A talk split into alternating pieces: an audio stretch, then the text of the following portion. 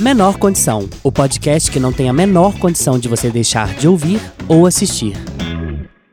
Tá começando mais um Menor Condição, o podcast que não tem a menor condição de você deixar de ouvir ou assistir. Eu sou Luan Romanoff, este é o meu podcast que com muito orgulho, muito amor, muito carinho é feito para todos, todas e todos. E é o seguinte, já sabe, né? Se chegou aqui por indicação ou porque o universo te presenteou com esta dádiva, com esta coisa maravilhosa que é esse podcast, já segue a gente, se inscreve aqui no canal se estiver me assistindo pelo YouTube. Se estiver me ouvindo pela, por algum streaming, segue esse canalzinho e avalia a gente em cinco estrelas, né? Pra poder dar aquela engajada. Tá tão legal meu podcast. Fala a verdade. Se falar que não tá, não precisa falar nada, não. Pode ficar caladinho guardando pra você. Mas faz isso. Hoje eu tô aqui com um convidado super especial que eu fico super feliz da vida ter feito toda uma engenharia para os nossos caminhos se cruzarem da forma mais improvável É. possível. Ele que assim, eu aprendo tanto, tanto, tanto, tanto, tanto, mesmo sem querer assim, ele em silêncio parado eu já tô aprendendo. É uma coisa incrível. Eu não vou apresentar mais, que eu vou deixar pra ele fazer essas honras. Hoje eu estou aqui com ninguém mais, ninguém menos. O único, o primeiro de seu nome é Arthur Bugre. Olá. Eu posso falar bom dia, boa tarde? Você pode falar o que você quiser dizer, o dia, que você, então. quiser, assim, ó. Se for noite, vai ser noite, entendeu? Entendi. É tipo, tipo Beyoncé quando tá fazendo show, que aí ela começa ela a cantar e tudo, do né? nada ela faz. É. Entendi. Pois é. Mas, mas então, bom dia. Agradeço demais estar aqui e tô muito feliz pelo seu projeto, de eu verdade. tô feliz por você ter aceitado o convite. eu tava falando isso aqui em um episódio anterior, que assim, foi muito legal que eu fiz o convite para as pessoas e sem questionar, sem saber de nada, as pessoas aceitaram assim. E você também foi uma dessas pessoas. É muito por você, né? Ah, Essa fico trajetória. feliz, fico muito feliz mesmo. Obrigado pelo carinho, por aceitar, por acreditar, na, sabe assim, no projeto e topar de cara, assim. Uhum. Você não fez pergunta, você falou assim, não, topo, fala o dia e é isso aí. Eu tenho certeza que é uma coisa incrível, eu tô entendendo melhor hoje Ai, e, gente, pode ótimo. esperar. Ai, a coisa é boa. Né? Pois é, olha aí, eu vou colocar no meu currículo aqui, ó, dito, porra. Tá gravado isso aí. Tá gravado. Tá gravado isso, Tá gravado. esperto. Arthur, é, eu queria que você se apresentasse pra gente, tá? Antes de começar a falar sobre a sua trajetória, e você se apresentasse, você falasse pra mim quem é a sua artista favorita e por que a Beyoncé. E aí a gente vai conhecer melhor você e depois eu vou fazer mais perguntas também. Mas se apresenta primeiro pra gente. Tá certo. É, eu sou Arthur Bugre, eu sou aqui de Belo Horizonte. Hoje eu tô com 36. Eu tenho formação em jornalismo pela PUC, história pelo FMG e recente agora é, eu finalizei pós-graduação em diversidade e inclusão nas corporações pela Anima. E desde 2017 eu, eu tento assim me dedicar um pouco mais às questões de diversidade e inclusão, sobretudo porque eu sou um homem negro retinto, um homem trans e neurodiverso. No meu caso, eu tenho dislexia e TDAH. E por passar por várias situações, eu percebi que isso não era uma coisa que só me impactava, não só atravessava minha vida, mas a vida de outras pessoas. E aí eu pensei, por que não me dedicar a uma questão tão cara, tão importante, que mexe tanto comigo e com outras pessoas também. E aí eu comecei a procurar cursos ali, cursos aqui, mentorias, até encontrar essa pós-graduação. Mas desde 2017 que eu tento trabalhar mais diretamente com diversidade e inclusão. Mas não deixei eh, a redação. Por 15 anos eu trabalhei em uma rádio foi possível ganhar prêmio nacional, regional, mas sobretudo com pegada em direitos humanos. Então é uma coisa que sempre esteve presente assim na minha vida. Um currículo, né, gente? Um currículo, uma trajetória. E artista favorita? E por que, que é a Beyoncé? Hum, Não é, eu Olha! respeito muito a Gente, é uma Beyoncé. jarra d'água voando aqui dentro desse Mas quando estúdio. você perguntou, eu não consegui pensar um nome específico, mas eu gosto muito de MPB. Entendi. Também gosto do, do também é MPB, eu acho, eu acho, o funk também. Mas a Marisa Monte vem em mente, assim, eu Ah, gosto muito sim. dela. É. Ela E, uma menina, artista então, o que acontece? Eu fui num show dela que aconteceu no Mineirão aqui, Uhum. desse último álbum do Portas. E aí foi uma experiência assim, porque eu não tinha ido, não tinha conseguido ir a um show dela Eu nunca antes. fui também. Nossa, vai ter. da- Já fui no Nando, Maria, vai ter algum é, próximo aí. Vanessa da Mata. Quando a gente sai do ar, eu te- eu- a gente olha e eu te falo. Sim. E aí, assim, uma experiência que eu. Nossa, eu não sei nem te falar. E aí, foi no Mineirão e foi naquele anfi- anfiteatro do, do Aham. Mineirão. E era uma noite de Foi lua incrível. cheia, com o céu Nossa. aberto. Bom demais. Assim, uma, uma, uma experiência. Eu era só o choro, assim, eu só Uhum. chorava. Só Isso que da chorava, Betânia chorava. também é assim, né? Bem impactante. Pois né? é, aí que acontece. O da Betânia é ainda mais raro de acontecer. É. E quando acontece, eu nunca consigo ir. Também não consegui. Fora que também, né, teve É, uma, uma alta. não que você não mereça, Betânia, não, tá? não é Inclusive, se você quiser vir aqui, Marisa Monte e Betânia, o estúdio e o meu podcast estão de portas abertas para vocês duas. Pode vir. Tá? Só quero falar isso, assim. Um beijo, Marisa Monte, que tá nos ouvindo e nos assistindo. Com certeza. E um outro beijo pra Betânia, porque, né, ali é uma divindade. Eu, eu acho que elas são umas entidades mesmo, São, assim. Gilberto também eu acho que é uma própria Gal, né, entidade. que é, perdeu esse que. Deus até em É. lugar, né? Enfim. Pois é, menino. Mas, assim, de brasileiro também eu tenho umas... Eu fico Você gosta brincando muito da assim... Beyoncé, né? Nossa... Eu também gosto, mas eu não chego a ser assim tão. Menino, mas sabe o que, que acontece? É porque ali não é só a, a mulher performática no Ela é uma palco. puta empresária, né? Exatamente. Sabe assim, um poder de gestão, um poder de Isso direção. aí eu me interesso mais. Pois é, eu, eu fico assim, assistindo muito. Inclusive, eu, eu acho que eu já até falei isso aqui em algum outro episódio. Que parte de como eu estruturei esse projeto é sempre buscando uma questão de, de excelência. Assim, eu falo assim, o que a Beyoncé faria? Isso é muito bom. Entendeu? É. é bom.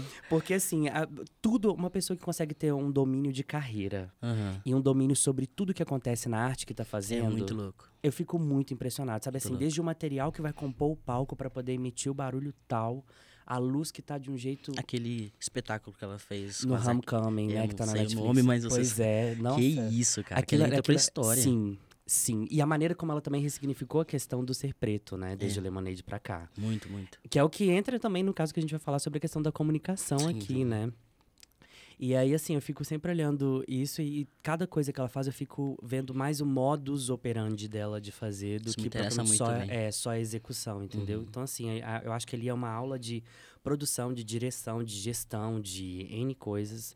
E é realmente uma referência de excelência, assim, que eu tenho pra, Verdade. pra minha vida. Mas você sabe que numa entrevista de trabalho, me perguntaram assim, quem que é a pessoa que mais te inspira? Aí eu fui e soltei logo um Leandro Carnal. Como? O Leandro Carnal, que eu falei. Porque eu fiquei com receio de soltar uma Beyoncé e o pessoal Ah, falar entendi. assim. Assim, "Hum, ela- é, sabe? Mas na próxima você. Porque não ia, mas agora acabou, meu filho. Eu vou falar Beyoncé e falar assim: o que, que foi que você tá me olhando Beyoncé torto? Rei, né? Melhor você falar Beyoncé. É, pois é. Hum. Mas, Arthur, eu tô, eu, eu tô aqui falando sobre essa questão da, da comunicação, né? Assim, você falou que parte da sua, da sua luta mesmo, da, da, da sua representatividade, do seu. Posso falar ativismo, talvez? Sim, pode falar. É, em relação à comunicação, ele te atravessou, você viu essa necessidade quando, como e por quê? É, eu tenho costume de falar que criança negra sente a dor da rejeição desde muito cedo. É só que a gente não sabe o nome daquilo, né? A gente Uhum. É. sabe que as pessoas estão tratando diferente, que a professora está tratando diferente. Então, desde muito cedo eu entendi que tinha, eu vou falar assim, tá? Alguma coisa errada comigo. Porque O foi errado dessa, aqui, pra quem tá escutando, ele fez entre aspas. Entre aspas, tá? Porque é, era essa forma que as pessoas se comunicavam comigo, ou me tratavam, lidavam comigo. Sempre ou com muita agressão, ou com rejeição, ou até pelo fato da dislexia também, Uhum. como uma pessoa, vou usar os termos que usavam na época, que eu era burro, que eu era relaxado, que eu tinha muita preguiça. Então, desde muito cedo, tanto pela dislexia e por ser uma pessoa negra retinta, eu entendi que aquilo ali ia permanecer na minha vida por um, por um longo tempo e que não tinha o que eu, o que eu fizesse para as pessoas mudarem.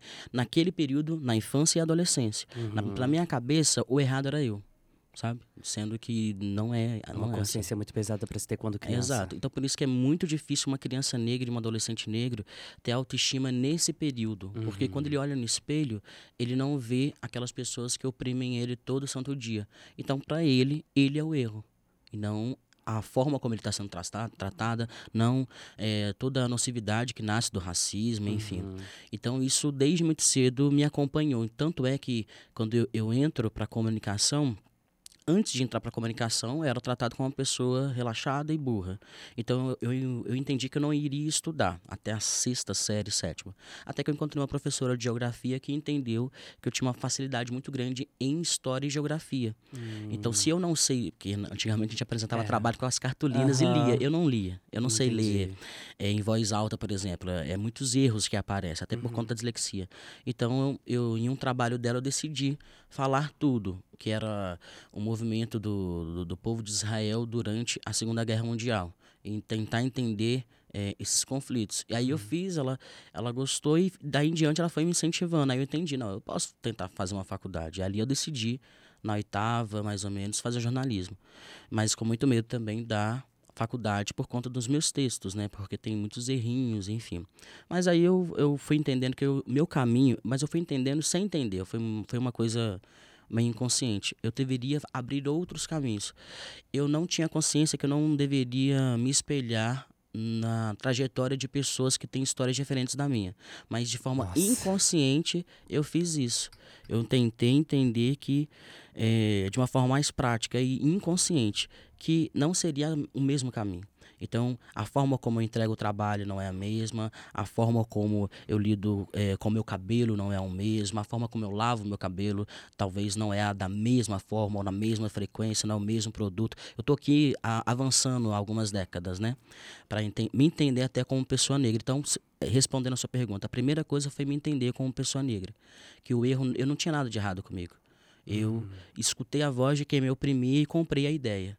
Infelizmente, não comprei a ideia porque eh, também foi um erro meu. Nós somos programados dessa forma. Eu não fui programado para me olhar no espelho e amar o que eu estava vendo. Pelo contrário, me programaram para odiar o meu nariz, odiar o meu cabelo, odiar o meu tom de pele, por tantas piadas, por tantas brincadeiras desde muito novo. E eu lembro que não era só crianças, era também os pais das crianças. Essas crianças foram ensinadas. E a primeira vez que eu sofri racismo na escola, eu tenho memória até hoje como isso marca a gente. Uhum. Então foi todo um trabalho primeiro para me entender, não foi nem a dislexia, não foi nem a questão de ser um homem trans, foi ser uma pessoa negra. Uhum. Assim, quem- de onde eu vim, quais são as minhas origens, eh, qual é o meu valor, qual é a minha cultura, o porquê que, infelizmente, até por uma, uma autoestima frágil, que não foi trabalhada, eu comprei tanta ideia de quem me oprimia e as formas que eu deveria começar a atuar para eliminar, porque te- eu acredito muito que tem um empoderamento coletivo, que é extremamente importante, a gente fala muito do, do aquilombamento,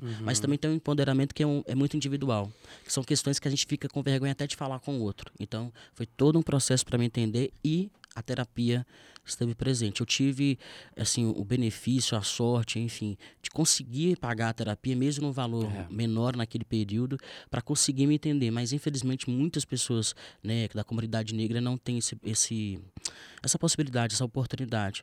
E eu tive e tentei aproveitar. E eu entendi o seguinte: se eu não me abraçasse, não ia dar certo. Porque eu amo as coisas que eu faço. Minha vida profissional é que eu prezo muito.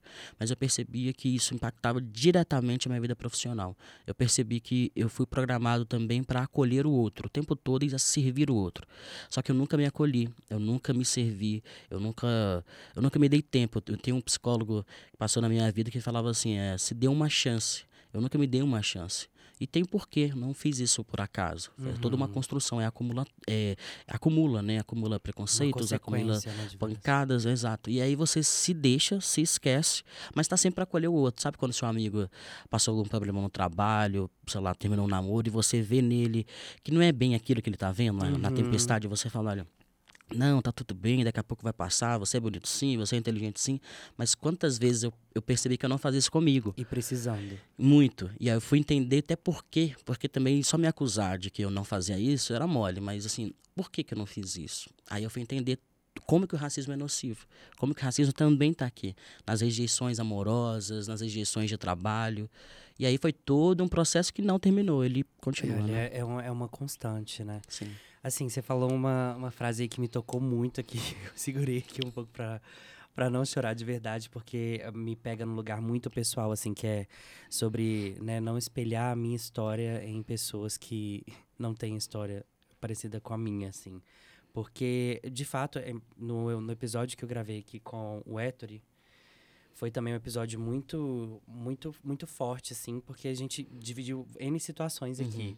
E eu paro assim, é óbvio que guardadas né, as proporções aqui do que a gente está falando, né? Da, da- em relação a tudo, porque a gente trabalhou aqui com o Pablo Moreno. Se você não escutou esse episódio, você que está me ouvindo ou me assistindo, eu não sei o que, você está fazendo da sua vida. Menor condição.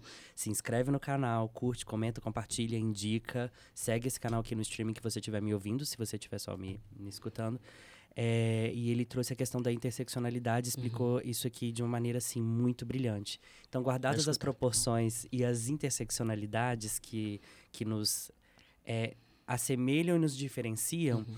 eu fiquei eu fico olhando assim para minha vida e vendo o tanto que em muito tempo e em muitos momentos eu fiquei me espelhando em outras pessoas em que eu não Isso conseguia. Também. Sabe assim? E hoje eu fico. É, você falou que é uma questão que não é um resultado, é um processo, né? E é um processo realmente que eu acho que vai para a vida inteira. Uhum. Sobre o que em relação a mim é de fato sobre mim ou então é uma consequência em relação do que eu via no outro do meu parâmetro de comparação sabe? exato que é uma situação assim muito é, é tensa e chega a ser um pouco triste também, né? uhum. E é uma, uma, uns atravessamentos que a gente tem que não é muito violento com você, né? É. Pensa só, compartilhando um pouco da minha. Eu estudei na PUC de manhã, boa parte do meu, do, dos quatro anos. PUC e no período da, da manhã. manhã. Então, assim, quando eu vou para a UFMG fazer história, até antes, porque eu trabalhei muito tempo numa rádio dentro da UFMG também, tinha um perfil é, parecido com o perfil da PUC pela manhã, uhum. de estagiários muito brancos e de classe média.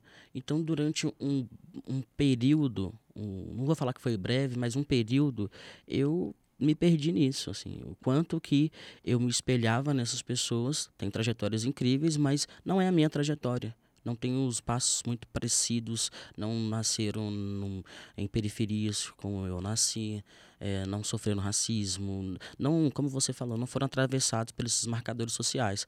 E quando a minha ficha caiu, acho que de forma inconsciente já estava caindo, mas quando caiu de vez, aí eu falei, não, não, não, não meu caminho é outro. Por exemplo, eu trabalhei 15 anos em rádio e eu não entrava ao vivo. Dos poucos momentos que eu entrei ao vivo, eu tinha, que ler muito antes, levar o material para casa, e nem sempre em rádio. Rádio é, é isso aqui, ó. Sim. E rádio é apaixonante, né? Assim. É. é. E não, dá pra, não dava para entrar ao vivo, até que minha ficha caiu e falou assim: cara, eu não sou do ao vivo, eu não sou do factual. Eu gosto de é, produzir especial ter um tempo ali para produzir e apurar, encontrar as pessoas. Eu fui tentando me achar nesses caminhos e me acolher nesses caminhos, né? Uhum. E aí, depois que você entrou, né, você fe fez história e fez a, questão do jornalismo. Eu fiz na, jornalismo primeiro na, na, PUC, PUC, depois história na UFMG. E como que você, assim, né, tendo conhecimento histórico da formação não só do mundo, mas do Brasil, assim, como que você vê né, coisas que aconteceram lá atrás e resultados. Porque eu imagino que você deve fazer esse tipo de uhum. análise, assim. Né? Tem coisa que é um pouco involuntária. Uhum. Quando as pessoas falam, falam, olha assim, falam, nossa, isso é, é tão antigo e ainda está acontecendo, isso é tão histórico, isso é consequência de um fato histórico. Como é que você vê isso, assim, até mesmo na, na, na não só numa questão social mesmo, uhum.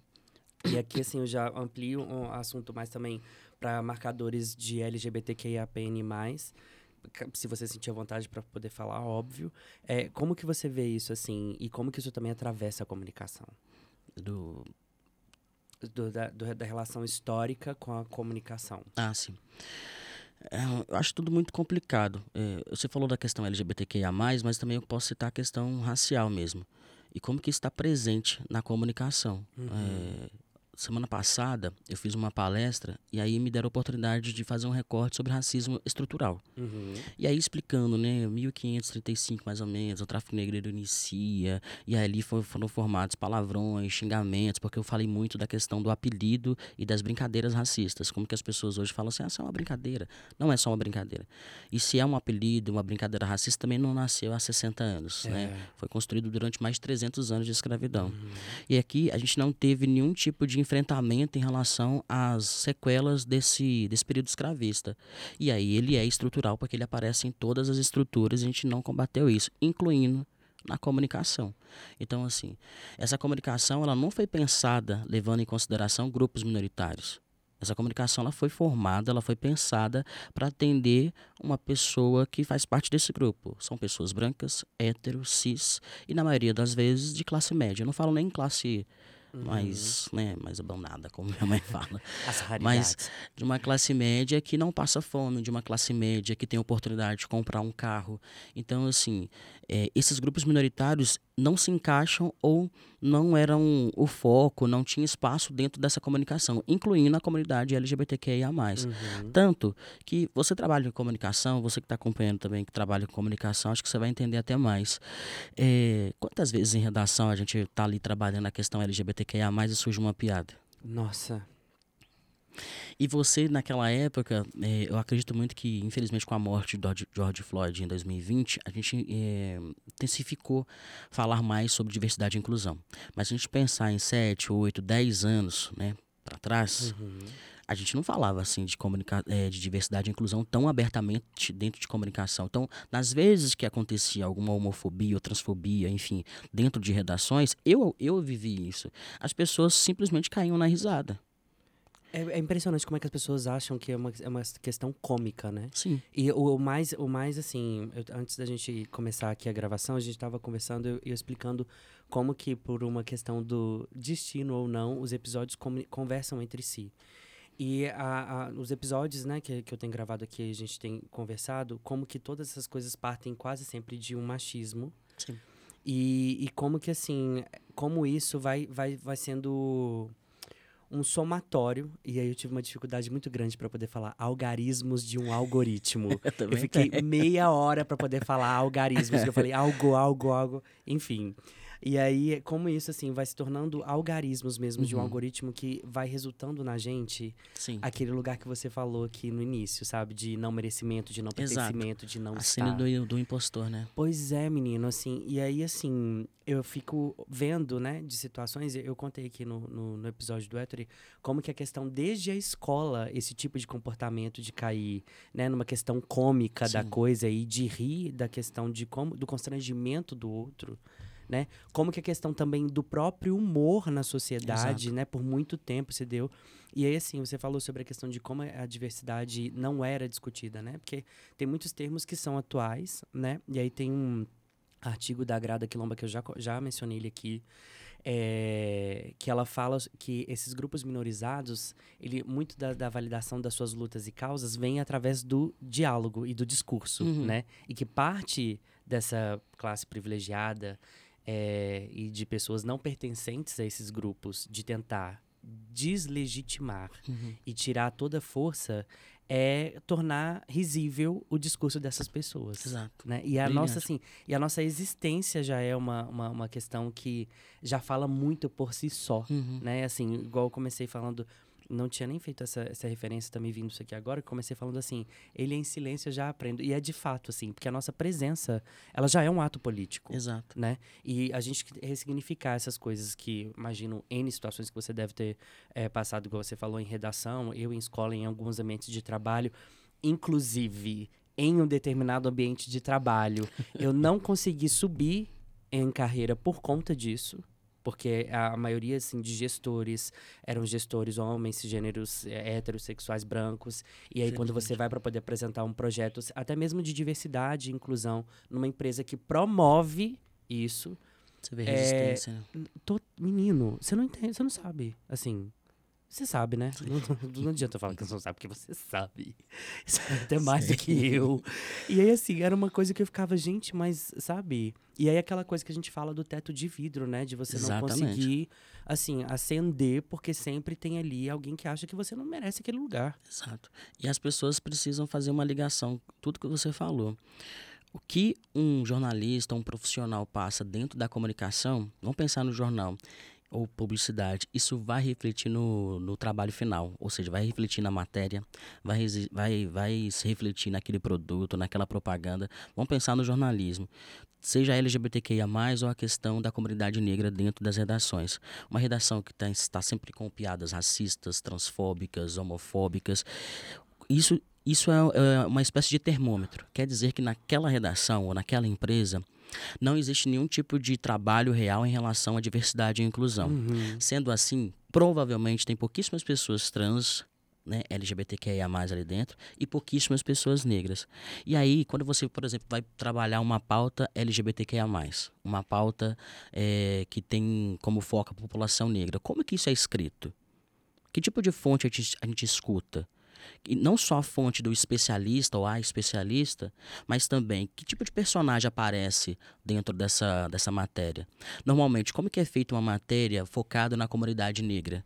É uma matéria sempre com palavras cheias de estereótipos, de preconceitos, é uma matéria que trata a população negra de uma forma respeitosa, de uma forma digna. Tem manchetes, vou dar um exemplo aí é, famoso, né? A Anitta no palco, ela fala o seguinte: olha, tá tendo ali um, uma confusão, um quebra-pau. E aí pegam um rapaz suspeito com negro mais ou menos com os braços virados, dois policiais de cada lado, ele de cabeça baixa. Só que ele é suspeito. Por que colocaram a foto dele? Por que colocaram o nome dele? Normalmente, quando isso acontece num bairro classe média alta e, por exemplo, um estudante de direito é, é pego lá com, sei lá, tantos quilos de maconha, ele não aparece como traficante. Uhum. Ele aparece o estudante de direito. Estão percebendo é, como uhum. que isso que se manifesta dentro da redação vai para a manchete, vai para dentro da matéria? Eu falei aqui da população negra, mas pode ser também uma situação LGBTQIA+, pode ser uma situação de capacitismo. Então, as pessoas precisam entender isso. Eu falei isso num, num fórum que eu participei de jornalista de jornalistas. É, as pessoas esquecem que empresas de comunicação também são empresas. Se não tem um programa de diversidade ali, é óbvio que isso vai escorrer e vai parar na matéria, vai parar na propaganda, vai parar no programa de, entre de entretenimento. A semana passada, mais uma vez, um grande é, programa de televisão faz a seguinte pergunta: quais foram as últimas palavras de George Floyd? Em um kiss, é um, um jogo. E não. acho que ontem o apresentador veio a público e pediu Gente, desculpa. Olha, não, de verdade. Então, assim, não... você. Aí eu te pergunto: realmente tem diversidade ali dentro? Então, assim, diversidade, quando a gente fala, é inclusão também. Não existe diversidade sem inclusão.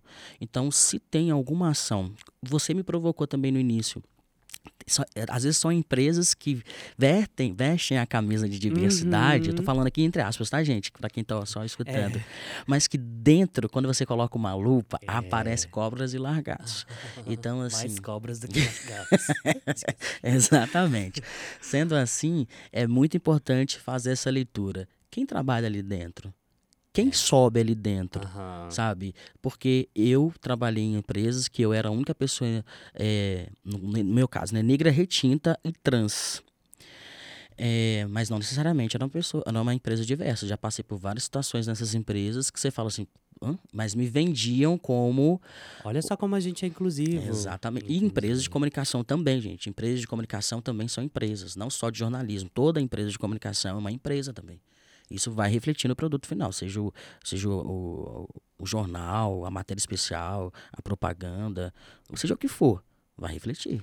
Eu tinha lido uma vez, eu acho que eu até coloquei isso naquela, naquele trabalho, a pesquisa que eu te mandei, que falei, uhum. pode usar, que é o Pink Employer Branding, para quem não, não é familiarizado com esses termos em inglês, que é do pessoal da comunicação, que eu, gente, inclusive, eu vivo fazendo uns disclaimers aqui. É, vamos parar com esse negócio de ficar falando, ai, que não tem bud, não tem não sei o quê. Vamos abrasileirar esses termos, pelo amor eu de apoio. Deus, entendeu? Câmera 1, eu tô na câmera 1. Câmera 1. Você, empresário, empresária, empresário, você que, que gerencia reuniões, entendeu? Gente, vamos brasileirar esses termos aí, pelo amor de Deus. A, a população brasileira mal tem acesso ao português. E aí ficam jogando esses, esses termos em inglês para poder facilitar para quem, gente? Facilita. Eu, hein? Aí vocês colocam lá umas vagas para poder aceitar o, o, pessoal e colocam uns termos em inglês que ali é, já é uma espécie de filtro isso, Exato. né? E aí, assim, Boa. já vem uma, uma, uma, uma, série de outras discussões aqui que eu não vou nem entrar no mérito. Mas, pelo amor de Deus, é brasileiro essas coisas aí. Que uhum. saco. Muito bom.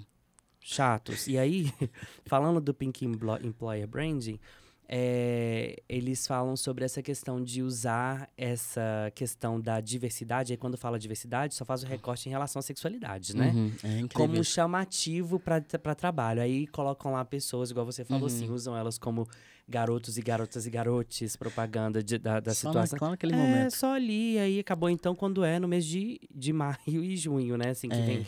é junho, janeiro também, visibilidade trans. É, e aí agora novembro que vem. É. então, assim, aí volta aqui pra mim na câmera 1. É o seguinte. Vamos mudar isso aí, porque a gente já tá, já tá ligado nessa, nessas coisas, Dá tá? os passos, né? gente? É, não, e assim, é, é, você, você o tempo inteiro falou de uma, de uma situação que é a qualidade do ambiente de trabalho, a qualidade do ambiente escolar. Uhum. A Renata tá para vir aqui para poder falar sobre a questão do ensino público. Você mencionou várias vezes sobre a questão da escola e como isso, né, desde a mais tenra infância, assim, é, é, é muito importante porque forma a pessoa pro resto da vida Sim. dela. Você tem lembranças. Marca, você lembra, né? é, você lembra, por exemplo, de coisas que você passou na escola e você lembra ao mesmo tempo de uma professora de geografia Exato. que viu você em você o potencial e falou assim: olha, o seu potencial pode ser esse aqui. Uhum. E daí você foi e deslanchou.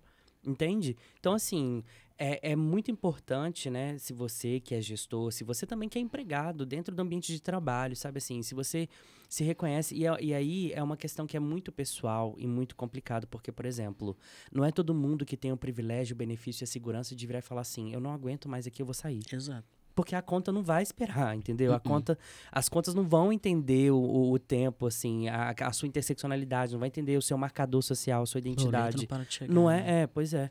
E aí, assim, é importante, né, a gente ver como é que tá a qualidade também. E se você que tá me vendo e tá me ouvindo não tem nenhum desses marcadores sociais que tenho abordado aqui nos episódios, né, com os meus convidados, se você tá dentro do que a gente entende como privilégio sobre ser branco, é, é, cisgênero, hétero, e você vê que você pode fazer algo para poder mudar essa realidade, mudar o cenário em que você está ali é, incluído e incluso, porque tem essa, tem essa diferença também, né? Eu já Uhum. falei até com a Letícia Lins, que foi coordenadora da, da minha pós de comunicação, diversidade e inclusão. Muito bom. É, você conhece ela, né? É, que para poder colocar também lá assim, ó, comunicação, diversidade, é, inclusão e inserção Uhum. nas organizações, porque não basta só virar e contratar pessoas de marcadores que você considera como de diversidade e deixá-las lá e não fazer com que elas participem de rodas de decisão. Exato. Você só colocar lá a inclusão e não de fato inserir essas pessoas dentro do, do ambiente de trabalho ou do seu grupo de amizades ou nos seus relacionamentos ou na forma social, assim.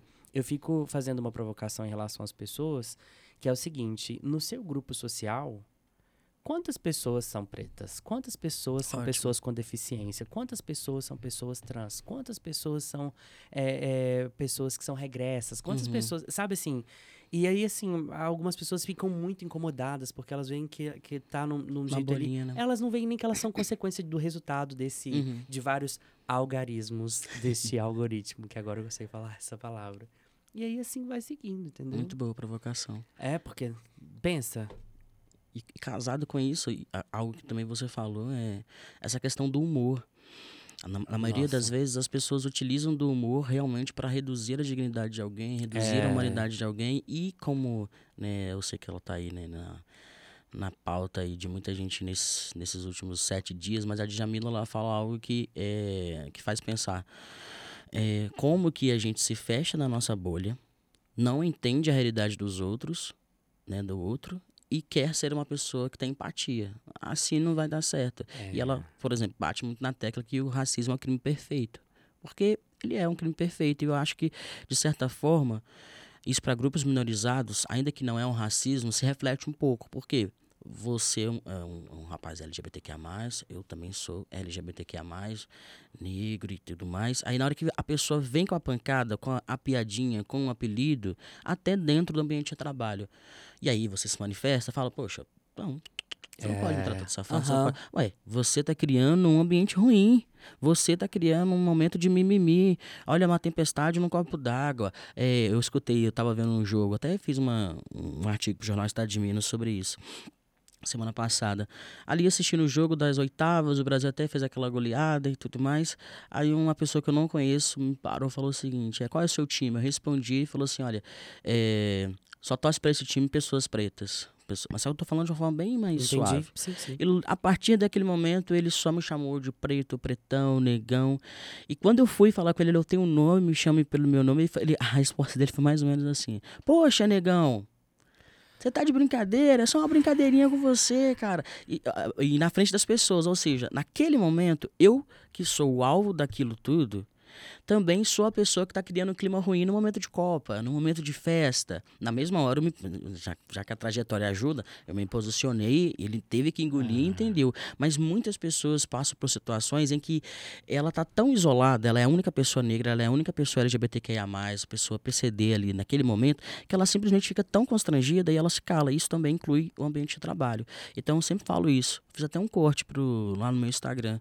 É, a existência de alguém não é motivo de piada quem a pessoa é, a essência dela não é motivo de piada. Até porque essa piada ela tá falando várias coisas do tipo, olha, você é tão inadequado que você não deveria existir. É isso que a piada tá falando para mim. Por isso eu tô rindo de isso, você. É por isso que eu tenho a porta aberta para tocar no teu corpo, para rir, para te questionar, coisa que eu não faria com uma pessoa que não faz parte do grupo minorizado. Com hum. você eu tenho a liberdade. O corpo é público, a tua vivência é pública, então pouco importa. Então não tente reduzir a dor do outro falando que é apenas uma brincadeirinha. Um ambiente de trabalho, não só no ambiente de trabalho, mas a gente está focando agora né, nessa questão da comunicação e empresas de comunicação também são empresas. Eu bato muito nessa tecla. Você precisa repensar isso. Eu tenho costume de falar que a piada vem ali, a pessoa elabora, vai para a boca dela e ela, como adulta, ela tem a decisão de fazer a piada ou não.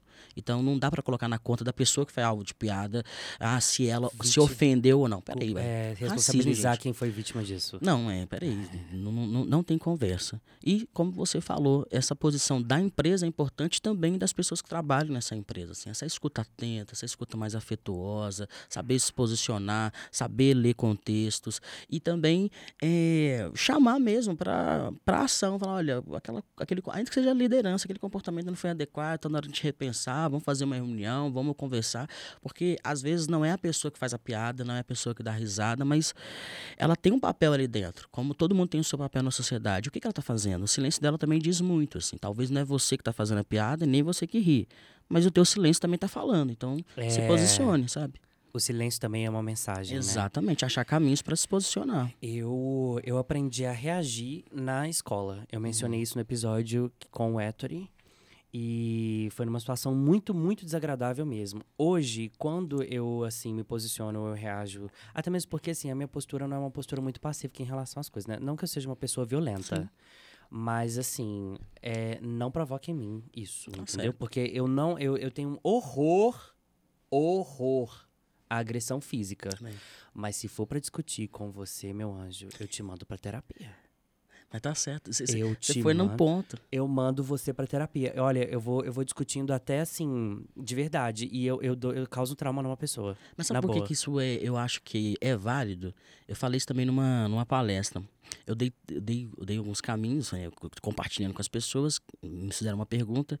E um, uma das coisas que eu foquei é exatamente isso que você falou. Por exemplo, a questão do racismo. Até dentro das redações, enfim. E que se manifesta também nesse produto final não deixa um racista confortável. Sim. Eu fui, eu posso falar uhum. eu fui treinado a deixar confortável uma pessoa racista. Ah, tu não fala nada não. Pode ser que ele não teve a intenção, foi só uma brincadeira. E a gente pode faz isso. estender essa, essa sua dica? Pode. Assim, você, mulher, camerão. Boa atos de machismo, a, o constrangimento tem que ser de quem fez. Exato. Você é LGBT, homofobia, transfobia, GL, LGBTQIAPN mais fobia, tem que ser de quem fez uh, o constrangimento, não é seu, entendeu? Assim, racismo, pessoa com deficiência, você que é de grupo minorizado ou não. Gente, o constrangimento tem que ser de quem pratica o ato. Exato. É, é desse jeito assim. A gente precisa desmontar isso. nossa, você disse tudo. Tem que ser o contrário. Um exemplo bom.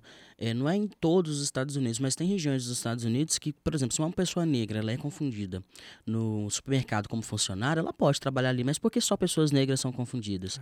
É, é normalmente as pessoas lá agem mais ou menos assim. Elas devolvem. Ué, por quê? Ou se não questiona, por que, que você estava tá me perguntando isso? Aqui, eu posso falar da minha experiência. Eu fui treinada a ficar constrangido e falar assim, bem baixinho: Não, não, não sou não. Eu, a minha esposa é uma pessoa branca. Eu, ela nunca foi confundida no supermercado. Eu sempre sou confundido no supermercado. Por quê, gente? Então, eu estou aprendendo a fazer o seguinte. Por isso que eu falo que o meu processo, ele é contínuo. A gente está sempre pronto para aprender. E uma das coisas que eu estou pronto para aprender agora é não deixar uma pessoa que pratica essas ações confortável. Então, agora eu estou devolvendo. Olha, que engraçado. Eu achei a mesma coisa. Eu ia te perguntar, cadê o salgadinho? Eu já vi isso acontecer na minha frente. Ou a pessoa branca. Não é caso, tá... eu não tô rindo assim. mas, mas, mas a, é situação é boa. a situação foi assim, boa. Eu fico imaginando a cara da outra pessoa. Deve ser muito bom. É, foi uma senhorinha. Ela ficou pi da vida. Mas muito. Mas por quê? Aí a pessoa questiona, mas por que de cara a senhora achou que eu trabalhava aqui? faz algum sentido pra senhora? Ela foi com o seu carrinho para frente, assim. Tem que devolver, gente. Eu não tô falando, como você disse no início. Não é uma questão de, de devolver violência com violência. É. Mas a gente tem que parar de romantizar essa questão. Não, Arthur. É só você deixar de lado que o racismo, já escutei essa frase. Para a melhor forma de falar sobre racismo é não falando sobre racismo. Ou lidar com racismo é não falar sobre racismo. Eu não vou deixar pessoas que têm esse costume de oprimir outras pessoas de forma assim, ah, não, tá tudo bem. Eu vou devolver. Porque isso tem que ser invertido, gente. Não tem, não tem condição mais isso, não. Ah, quando alguém vira pra mim e fala assim, você, te- você usou o termo que eu, eu ia comentar sobre. É, tá fazendo tempestade num copo d'água. Já escutei eu muito. pois é, eu viro e falo assim: a opção está com você agora de escolher entre ser o copo d'água ou ser a tempestade. Ótimo, aprendi mais uma coisa hoje, tá vendo? Porque se eu for a Ótimo. tempestade no seu copo d'água, aí o negócio vai ser complicado. Eu escutei uma frase muito parecida ontem. Pois olha, é. Se você quer paz, Assim. amém. Mas... se você quer Sabe? guerra. Assim, gente, como que pode? Não, a gente, pessoa já se sente chega. muito confortável, né, gente? É Você resumiu. Porque a gente ensinou também e deu espaço para essas pessoas ficarem confortáveis. Eu tô A cansado gente disso. não ensinou. Mas, Arthur, assim, eu não acho nem que a gente ensinou. É, exato. Eu, é- e eu vou usar um termo aqui, que é um termo que eu acho muito pesado, mas é o que é, as pessoas estão acostumadas a enxergar a- na gente e os outros marcadores que a gente não mencionou aqui. Eu tenho certeza que quem está assistindo e ouvindo, Já entendeu, né? não, além de ter entendido, se reconhece em algum Sim. ponto desse como uma espécie de animais a serem adestrados. Exato.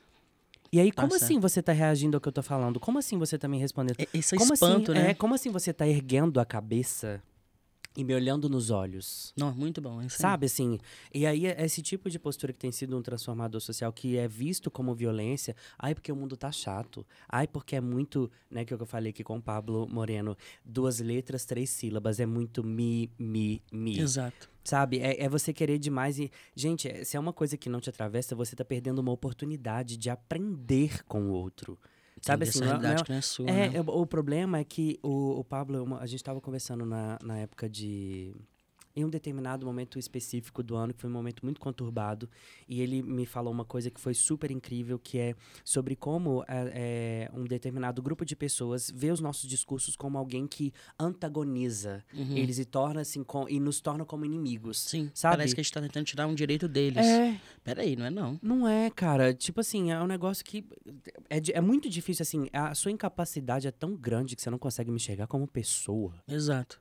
Eu, eu peguei um Uber, ao, ao- eu fui, fui até no ambulatório trans, pegar, porque eu faço a terapia hormonal lá. Todo, Tem um ambulatório trans, então tem toda uma junta médica e tal.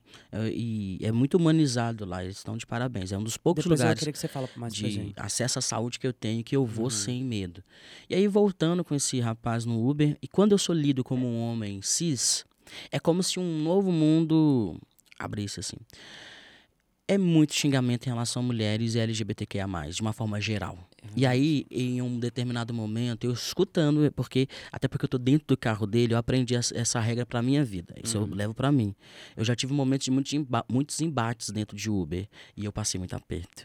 Então hoje, ainda mais no período político que a gente está, uhum. eu leio muito o ambiente onde eu realmente vou abrir a boca. Então, nesse período, eu fiquei escutando. Ele me solta o seguinte: tô rindo, mas é de nervoso. A minha sobrinha, ela, ela é uma mulher gay, é gay, ela é lésbica. E ela veio conversar comigo que eu tô com um comportamento inadequado com ela e a namoradinha dela. Falou com uma forma bem pra tentar reduzir isso. A namoradinha dela. Isso ele ainda te vendo como É, cis. com, em todo momento me viu como um Ah. cis.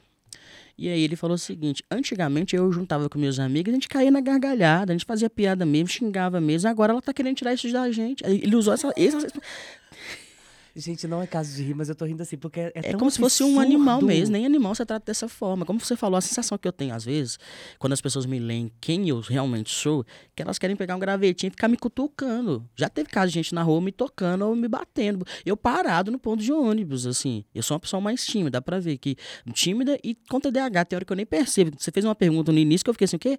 Porque pra pegar no tranco. Então, na maioria das vezes, eu tô no meu mundo da lua. E parado, eu já fui agredido verbalmente, tentaram tocar no meu corpo. Tocaram, né?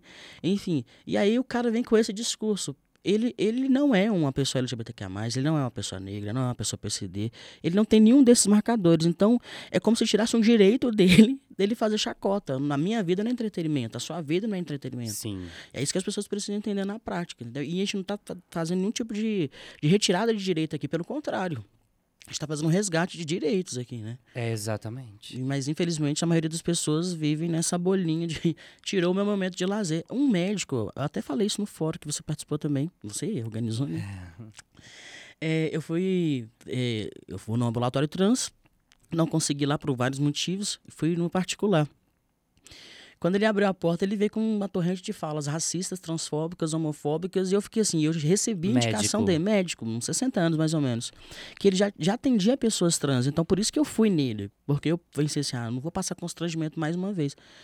E aí ele lembrou a primeira vez que ele viu uma pessoa trans negra na vida, que ele viu os vizinhos brincando, tentando tocar nela, rindo do cabelo, dos traços, e por ela ser quem ela é, de gênero, né?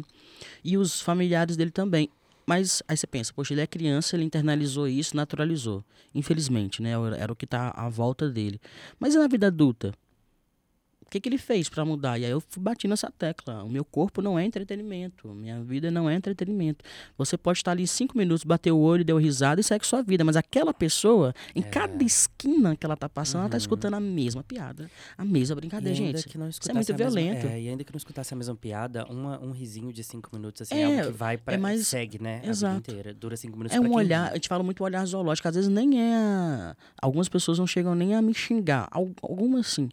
Mas algumas pessoas não chegam a me xingar. Mas o olhar zoológico delas é aquele olhar que a pessoa chega até mudar de posição para ter um ângulo melhor e ficar me avaliando e, e, e tentando entender que, o que, que eu sou. E teve casos de pessoas na rua me perguntando: você é homem? Você é mulher? Do nada, pessoas que eu nunca vi na vida. Porque, como esse homem né, que estava dirigindo ali o Uber, ele naturaliza esse comportamento. Isso não é natural, gente. Tá na hora da gente né, dar uma, uma bela de uma mudada, né?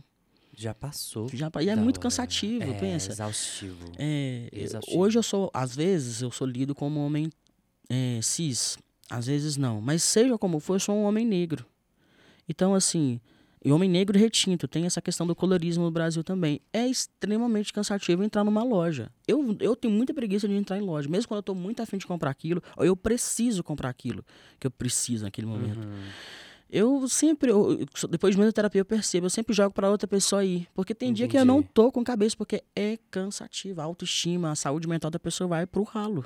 E ainda mais quando a gente está falando de uma população ou populações que não têm condição financeira de pagar uma terapia.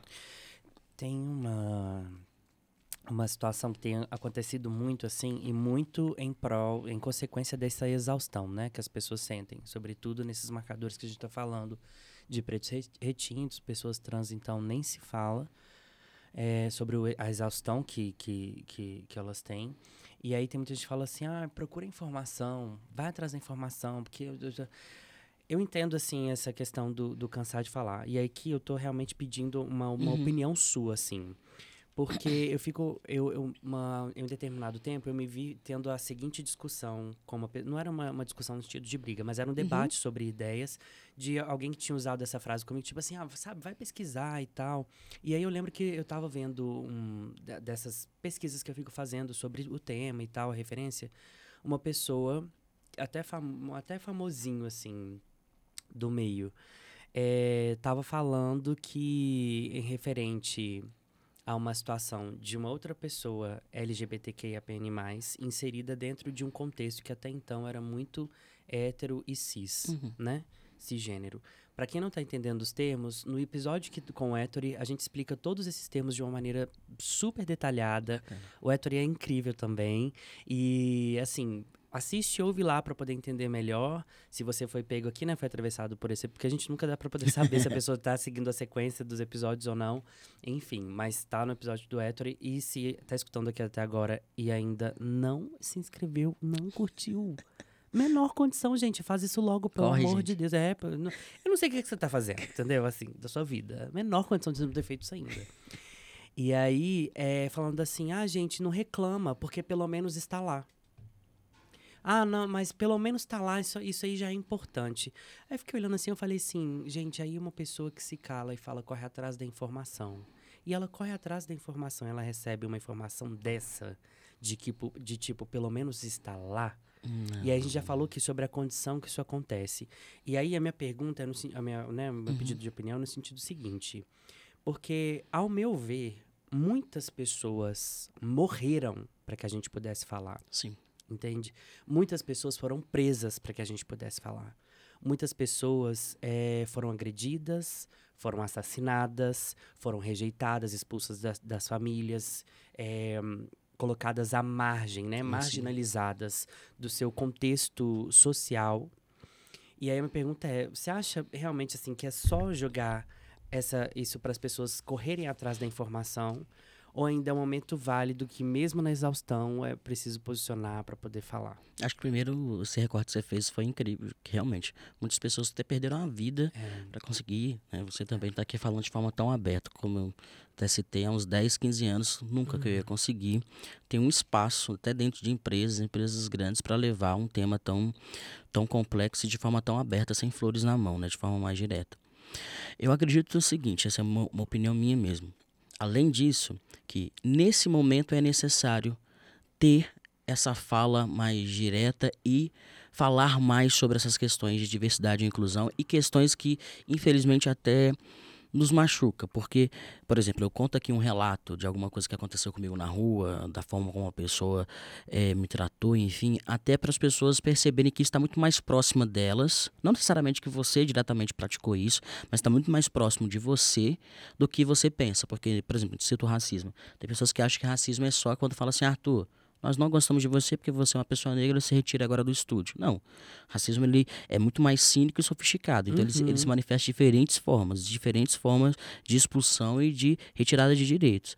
Então o que acontece? Eu escolho algumas coisas que eu estou à vontade para compartilhar, até para ensinar, para ajudar nessa conscientização e como você falou, eu tenho que valorizar esse esse direito, esse espaço que eu tenho hoje para falar. Só que também eu tenho muito cuidado em relação a isso, porque isso tem um preço também. E esse preço chama saúde mental. É.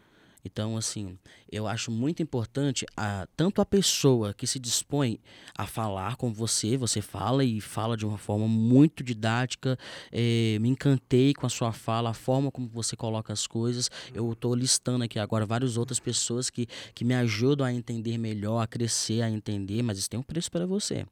E é isso que as pessoas precisam começar a entender. Tanto a pessoa que fala, você, ou eu, ou outra pessoa que trabalha diretamente com diversidade e inclusão, mas também as pessoas que estão à volta, tanto as empresas, os amigos, eh, familiares, eh, namorado, namorada, enfim. Por quê?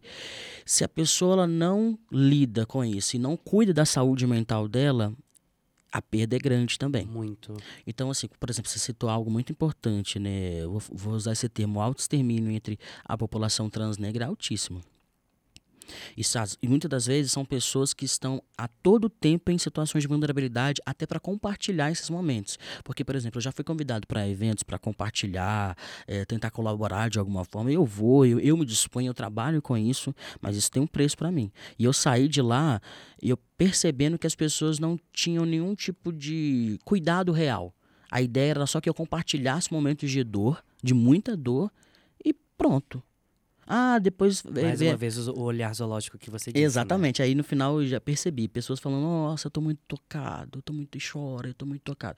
Ok, eu entendo que essas situa- situações tocam. Mas depois que eu fui com- acompanhar eh, o que nasceu daquilo, não nasceu Não nada. deu resultado, né? Então, assim, é preciso pensar nisso. Olha, é, vamos trazer uma pessoa aqui para ensinar, para compartilhar, para colaborar de alguma forma. Ótimo. E essa pessoa se dispôs. Essa pessoa precisa ter consciência que isso tem uma paga, minha mãe que fala isso, que tem um preço. E essa empresa também precisa dar algum tipo de auxílio, seja para essa pessoa e também para as pessoas que estão ali. Porque, por exemplo, muitas vezes eu vou falar da, da comunidade negra e eu vejo no rostinho das pessoas, poucas pessoas negras que tem. É um momento de constrangimento no início, porque eu tô falando de muita dor que impacta aquela pessoa, marcadores sociais que ela já passou fome, talvez, que ela já eh, foi negado emprego para ela, que ela foi eh, abusada dentro do ambiente escolar, de apelidos, de, de, de racismo, de, de brincadeiras racistas. Então, assim, de um jeito ou de outro, aquela pessoa, mesmo não estando ali no meu lugar, está sendo exposta. Então, assim, o que, que a empresa dá em relação à saúde mental para essa pessoa? Assim, eu, eu, eu, eu a recente eu, eu tive contato com uma empresa que eu fiquei até assim impactado. A empresa ela dá até oportunidade das pessoas fazerem terapia lá dentro, mas não uma terapia, não, terapia mesmo. Toda semana a pessoa pode marcar um horário, ter o seu terapeuta específico. Acho que a gente precisa também dar passos nesse sentido. Eu estou falando de empresas, mas pode ser outras organizações, pode ser dentro da família. Eu estou falando de base, uhum. base psicológica uhum. mesmo, base de, de abraçar, de acolher essa pessoa. Porque e, aquilo que você falou pra, no início eu acho brilhante. Muitas pessoas morreram, deram a vida mesmo, foram apagadas, infelizmente, para conseguir falar aqui hoje. Então eu vou falar sim, eu me disponho a falar. Mas quando eu falo, eu tenho um preço. Então eu tenho, eu tenho que cuidar da minha saúde Entendi. mental e eu tenho que ter alguma estrutura fora para também me ajudar nisso. Porque você falar de dor todo santo dia, você, é, você ter que se posicionar sempre também é muito complicado. E aí, é por isso que eu acho que eu, nesse, sentido eu tento é, fazer um equilíbrio. Sabe, é, a Giovana, a Giovana, a Giovana daqui, uhum, é, Transpreta. Transpreta, incrível.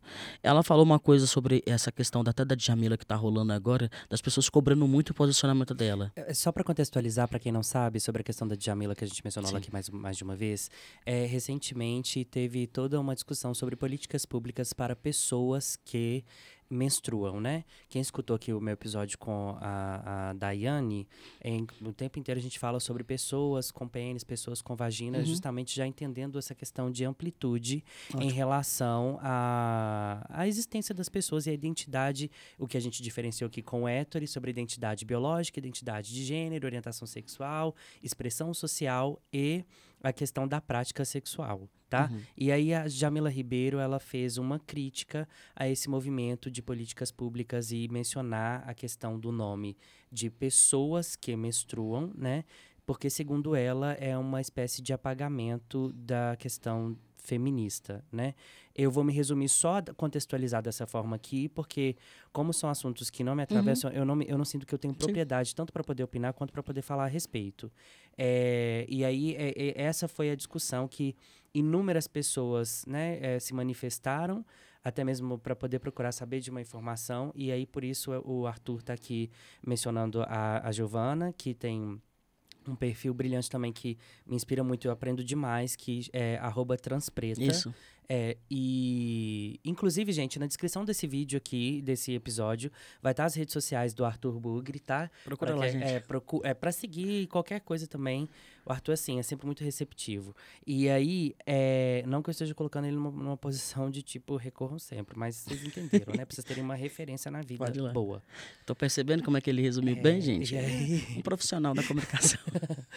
e aí, assim, eu vou te devolver a palavra em tá. relação à questão da Jamila, mas só para contextualizar as pessoas que aconteceu isso, e aí muitas pessoas se levantaram em crítica a essa postura dela, uhum. porque ela é uma, uma escritora, né? Assim, referência, né? É, referência para a questão preto e, e principalmente sobre o feminismo preto. Sim. Eu vou me resumir, só contextualizar isso, aí te volto a palavra tá sobre essa situação.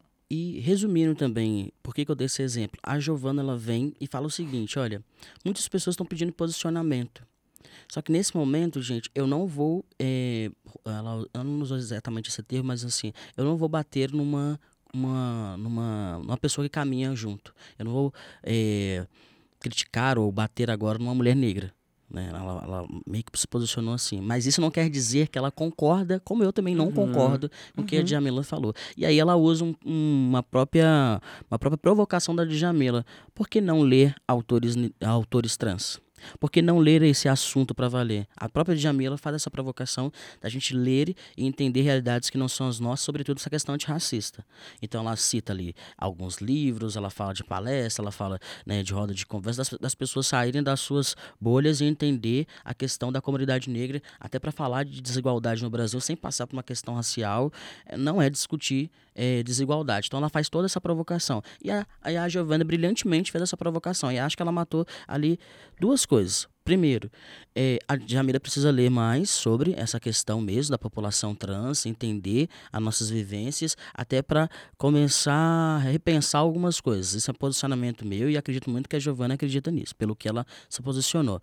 Mas, sobretudo, o que eu quero falar aqui é: a Giovana também fica cansada de sempre ter que se posicionar. Uhum a saúde mental da gente vai pro brejo. Porque se eu for me posicionar por todo caso de racismo que acontece, eu tenho que ler, não vou me posicionar só porque, ah, não, eu vou ler, ainda mais com a formação de jornalismo, a gente tem que apurar. Então eu vou ler, eu vou tentar entender o caso, não que eu tô questionando que a situação não é racista, não é isso não. É entender mesmo como que se deu a situação. Quando você vai lendo aquilo, todo santo dia, você vai absorvendo aquilo todo santo dia, eu não sei você, mas assim, as, a minha bolha comigo e as pessoas que me cercam, que também são pessoas negras, é um impacto violento na saúde mental. Tem dia que é difícil. Eu, uma vez eu conversei, eu fui pessoalmente fazer uma entrevista, é, e o rapaz, ele é poeta aqui em Belo Horizonte, um rapaz negro da periferia. Quando ele falou, ele falou o seguinte: Eu adoeci. Eu não esqueço dessa entrevista que eu fiz com ele. Eu adoeci por mais de um ano e meio. Eu não consegui escrever, eu não consegui sair de casa, eu tive que trancar a faculdade, a minha mãe que me deu amparo, porque ele adoeceu. Porque ele, ele convive todo dia nas vivências dele ali, e também ele convive com outras pessoas que passam outras vivências, e ele tem que escrever sobre isso, porque a pegada dele é uma poesia com essa pegada mais de direitos humanos. Isso dilacerou ele porque, sobretudo, ele não tinha esse, esse apoio psicológico, tanto de um profissional, mas também de uma base psicológica na casa dele, os amigos. Acho que nem para externalizar isso muito bem, porque as pessoas acham que eu tenho que estar com o escudo erguido o tempo todo. Uhum. Eu não, eu não consigo ficar com o escudo erguido o tempo todo. Eu acho que é até uma forma também de me desumanizar mais uma vez. É, porque querendo ou não, né, se você trazer para a questão física, você o tempo inteiro com algo erguido vai te dar uma cãibra. Né? Exato. Né? É uma cãibra emocional, é Exato. uma cãibra mental que você vai sentir. Esse é deslacerado o tempo inteiro pelas suas vivências, as vivências dos outros uhum. e vivências que você está lendo de gente que aconteceu, sei lá, lá, lá no sul, lá, lá no norte. E, aí, e eu, eu sou assim, eu sinto aquela dor. Porque eu, eu lembro de uma situação que, que eu passei, que o meu cunhado recente passou também, com essa questão de trabalho, de não conseguir ter um cargo de liderança por conta de racismo.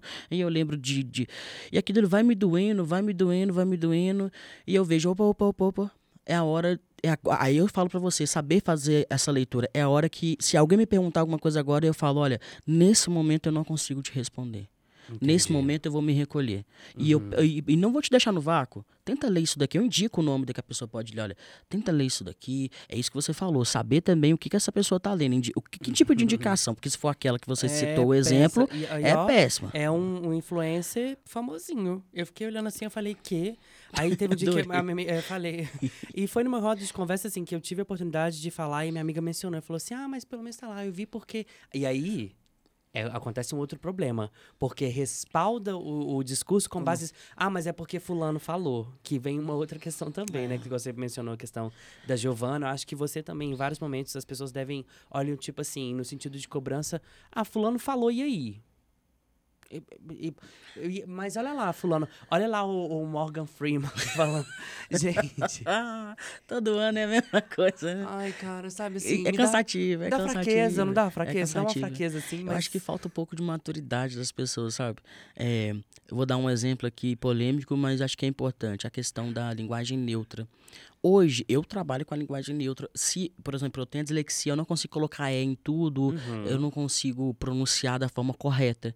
Mas eu tento, por exemplo, no lugar de falar é, líderes, eu falo liderança. Então, assim, eu vou tentando uhum. incluir. Adequado, então, é algo né? que eu apoio. Mas eu tenho muita flexibilidade de entender que hoje nós estamos trabalhando dessa forma. Daqui três anos pode ser que algo que a gente está trabalhando hoje não é o adequado. E a gente Sim. só vai descobrir daqui três anos. Uhum. Então, eu acho que falta um pouco de maturidade das pessoas. Não é porque, como o nome do ator que eu nunca sei pronunciar, que, fala, que ele falou isso, que se respalda gente. em toda a comunidade negra. As pessoas, aí que vem a própria provocação da própria Djamila, que eu acho que ela está precisando fazer também. Lê. Vai ler. Vai pesquisar. Tem coisa já. E quando você perceber que aquela pessoa que é referência não se posicionou, não fica cobrando ela exaustivamente, porque provavelmente essa pessoa ela, ela, ela tá numa situação muito complicada para ela se posicionar naquele momento. Talvez a saúde mental dela já está tão desgastada naquela semana. E, o que eu estou tentando falar é o seguinte: apesar do Luan, vamos, vamos pegar seu caso, uhum. ser uma referência, você é uma referência para mim, Uau. uma referência para minha esposa, uma tá referência para muita gente, gente aqui. Eu não posso achar que você o tempo todo tá pronto, né? Pronto e disponível uhum. e assertivo. Pode ser que aconteceu uma coisa na sua casa. Pode ser que naquela semana foram tantos casos, sei lá, de, de, de uh, homofobia ou é, racista que você leu, que você teve que se envolver e que você já tá pra cair. Uhum. Eu tenho que te olhar com humanidade. Até dentro do, do nosso ativismo, é muito importante humanizar as pessoas. E até essa era do, do cancelamento, que eu acho que tem alguns- algumas pessoas que vale a pena mesmo. Mas, assim, é, a gente entender que a gente está correndo junto e que as pessoas podem aprender. Não estou passando pano para ninguém aqui. Mas até porque a pessoa precisa ter esse senso de. de mas, a verdade que tem. tem. Tem gente que tem. Mas Ai, é, entendendo que as pessoas podem errar e elas podem aprender, sobretudo se elas demonstram que querem aprender. Então, assim, ter essa visão mais humanizada entre nós também, eu acho muito importante. O Arthur não fica com o escudo erguido o tempo todo, ele não fala coisas assertivas o tempo todo, mas ele está disposto a aprender. Tá percebendo a diferença? Aham. Tipo assim, o Arthur ele errou, mas ele vai aprender. Eu gravei um episódio aqui, mas esse foi um solo se meu. ele quiser aprender, tá, gente? É, pois é, é isso. A pessoa tem que se disponibilizar se e se dispor. Eu falei, sabe o que, eu- o que, o, o que eu gravei? Eu, eu diferenciei pessoas disponíveis de pessoas dispostas. Boa, muito bom. Ouçam. Esse não, não, não tá gravado em vídeo, ele tá só em áudio, mas ele tá no YouTube também. E aí eu diferenciei pessoas disponíveis de pessoas Ótimo. dispostas. Porque eu acho que, assim, faz toda a diferença. Ótimo. Tem gente que tá só disponível. Entendeu? Ali pra ouvir e vai acontecer o que você falou sobre a questão. Na hora que você vai acompanhar a trajetória depois de ter ficado tocado, Uhum. chorado, feito e acontecido, Não, não, tá- gerou nenhum. Exato. E aí, assim, não é a semente que você plantou que não tem qualidade. É o solo que é infértil mesmo. Exatamente. Entendeu? E isso vale pra tudo Exato. na vida. Em todas as áreas, em todas as relações, assim. E, e é uma, uma- um outro convite à reflexão que eu faço pra você que tá nos assistindo, no- nos ouvindo aqui. Uhum. Assim, é ver se, é- se é o lugar que você tá semeando a semente se é um solo fértil. Porque tem Exato. solo que realmente que é infértil, assim. Hoje. E sabe o que, que é uma, uma coisa que eu faço? Só te cortando? Pode falar. Que assim, é, já aconteceu de eu perceber tanto que a pessoa tava permanecendo no erro por opção, Tem muito isso. Empresas também. Que aí a minha postura foi o seguinte, e aí eu percebo o ódio crescendo nas pessoas na hora que eu falo nisso e, e não me dói. Tá não certo, me é. dói. Tem que ser direto. Que eu viro e falo assim, olha, ok, você, você tem o direito de não concordar, porque a gente pode, inclusive, né, dar o que é chamado de, a gente dá o nome de letramento, Uhum. né, que é sobre essa questão de abordar o que está acontecendo aqui agora, dentro desse estúdio, nesse episódio, é uma espécie de letramento. A gente está passando informação para as pessoas, tanto aquelas que se identificam com esses marcadores sociais, quanto aquelas que não são Uhum. ou não se identificam como tal. Mas eu viro e falo assim, ó, você pode até não concordar com o que eu tô falando aqui, você tem o direito total de não concordar. Mas o que eu tô tirando de você agora é o direito de falar que não sabia. Entendi. Boa.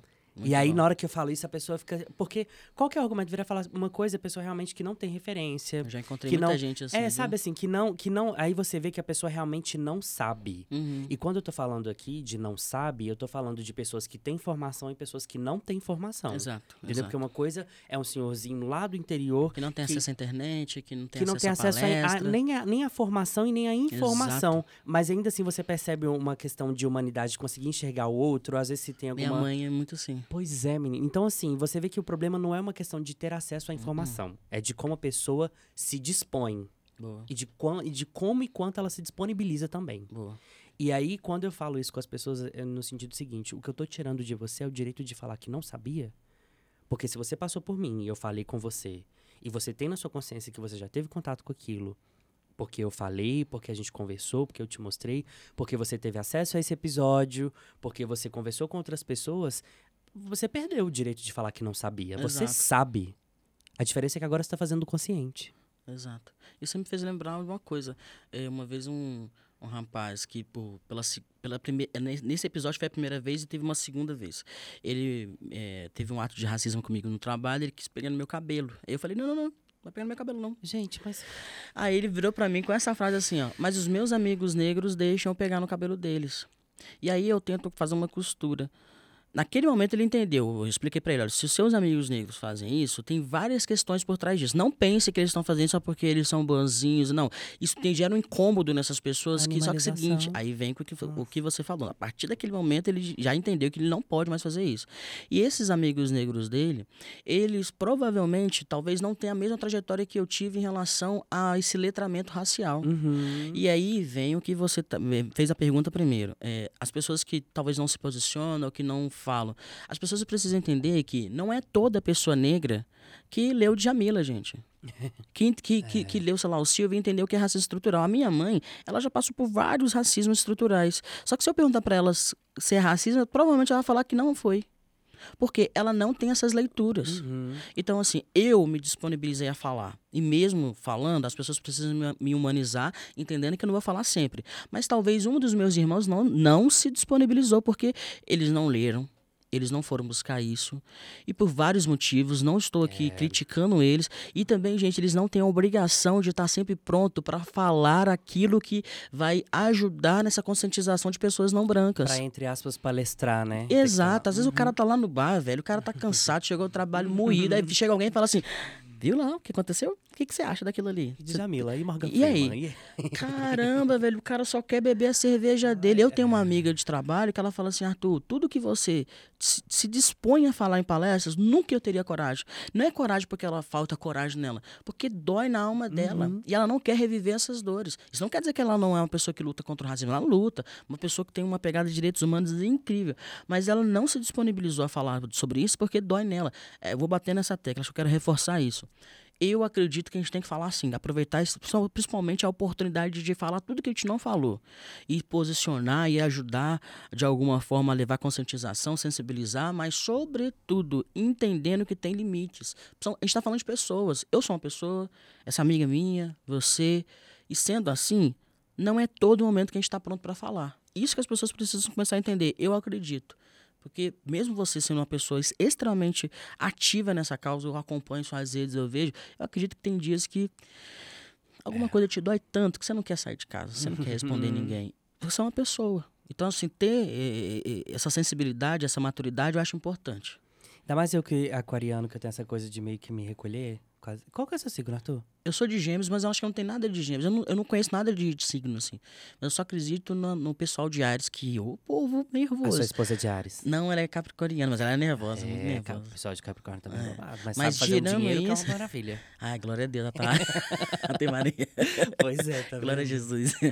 É, Deus, que- ela, ela, ela puxou muito a mãe dela nesse sentido. Então e tá- Ares, e por que, que você falou dessa questão de Ah, eu Ares? já, já convivi com gente. Ah, minha mãe é de. Ares.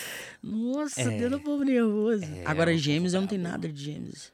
Eu acho que tem, hein? Olha, olha que eu acho que Eu acho que tem mais de câncer, eu sou meio chorão. Tô, eu tô, tô muito chorão ultimamente. muito emotivo. Não Deve muito ser um emotivo, ascendente. assim, mas eu tô. Se, se aqui, por isso que eu tô te falando, se aquilo me toca, eu tô chorando. Então tem dia que eu me recolho. Entendi. Pode É. ver que às vezes nas minhas redes sociais tá queimando o mundo. Eu não consigo acompanhar. Eu, eu também não. Aí toda hora eu vou lá, faço um vídeo e me posiciono. Mentira, eu não faço isso não. Porque É. tem hora que aquilo me dói tanto, que mexe tanto comigo, que eu fico processando aquilo. Às vezes vai, vai pra minha coluna de toda sexta no estado de Minas. E aí eu vou processando aquilo, tentando entender aquilo. Não entender, justificando, mas processando mesmo. Uhum. Mas tem gente que tem esse dom de bateu, levou. Eu, não, eu ainda não. É, não eu, antes sou. eu era assim.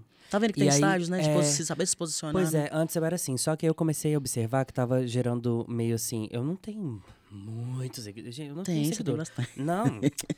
Aí o que acontece? É, eu comecei a observar que as pessoas estavam vendo aquilo como uma espécie de entretenimento. Sabe assim, pra ver. Isso, isso me incomoda. É. Você resumiu bem agora. Eu não sou entretenimento. É, esse assunto não é entretenimento, É, gente. Tava vendo como entretenimento, assim, esperando, vamos ver como é que vai ser, como é que ele vai Nossa, isso reagir. aí me mata. É, como é que ele vai, como é que ele vai gravar Não, o não vídeo, se ele vai espumar. Aí o que que acontece? Não, eu não deixo de me posicionar. É, Mas tem um momento, não é né? sempre que eu vou é, expor ali a minha opinião. Aí eu demoro mais tempo pra poder fazer isso. Mas quando eu faço, eu faço ainda com mais assertividade E do que eu faço mais, antes. com mais, mais embasado antes. também, né, cara? Sim. E pô, o último exemplo que eu tive, o último, a último, o último acontecimento que eu tive é, foi um texto que eu escrevi porque a minha formação, é, é, desde de criança, foi uma formação religiosa protestante. Também, Então, assim, também. Ó, vem- essa brincadeira que eu fiz, né, é, É. eu brinco muito com a minha sogra. Minha sogra é católica e a gente vai trocando. É, a minha base toda foi igual a sua. Pois é. Então, assim, você sabe muito bem a, todas as Sim. outras intersecções que vem. Nossa, gente. Até hoje eu sonho. Aí, é. E aí, terapia. eu falei no episódio aqui com o Héctor que eu estudei no, no colégio de uma igreja muito famosa daqui de Belo Horizonte, sabe? Sei. Pois é. Essa mesmo. Essa deve ter penado, né? Nossa, meu filho. Enfim, aí o que, que, acontece, o que, que acontece? É, de todas essas coisas, né, que, que vai, que aconteceram nesses últimos tempos, é a, a questão do envolvimento da política com a religião. Uhum. O último grande, entre aspas, evento que aconteceu foi um texto que eu escrevi, que está nas minhas redes sociais, que eu coloquei lá fixado, que eu intitulei de Para os que não herdarão o reino dos céus. Nossa, Ah, título bom filho. demais. Pau quebrando. né? Meu filho. Falar igual meu sobrinho fala de 5 anos, pau quebrou. pau quebrou. Mas assim, você não tem ideia. Aí o que que acontece? A minha maior e melhor resposta foi porque uma determinada pessoa. é, Como é que eu posso dizer isso aqui? Esposa de um pastor, Uhum. tá? Ela veio pra poder falar, ah, mas por que você tá. Aí já vem o discurso, né? Tipo assim, você tá generalizando, não é bem assim. Sempre assim, né? que Mas eles fazem quê. isso o tempo todo. Exatamente. e aí, como assim, né? De- depois, assim, esse texto tá lá pra quem quiser. Talvez, talvez eu coloque ele na descrição desse vídeo, desse, desse vídeo ou desse episódio aqui, se você estiver me escutando por streaming. E a minha resposta pra ela foi: assim como você sabe, não é pra mim que você tem que prestar contas. No.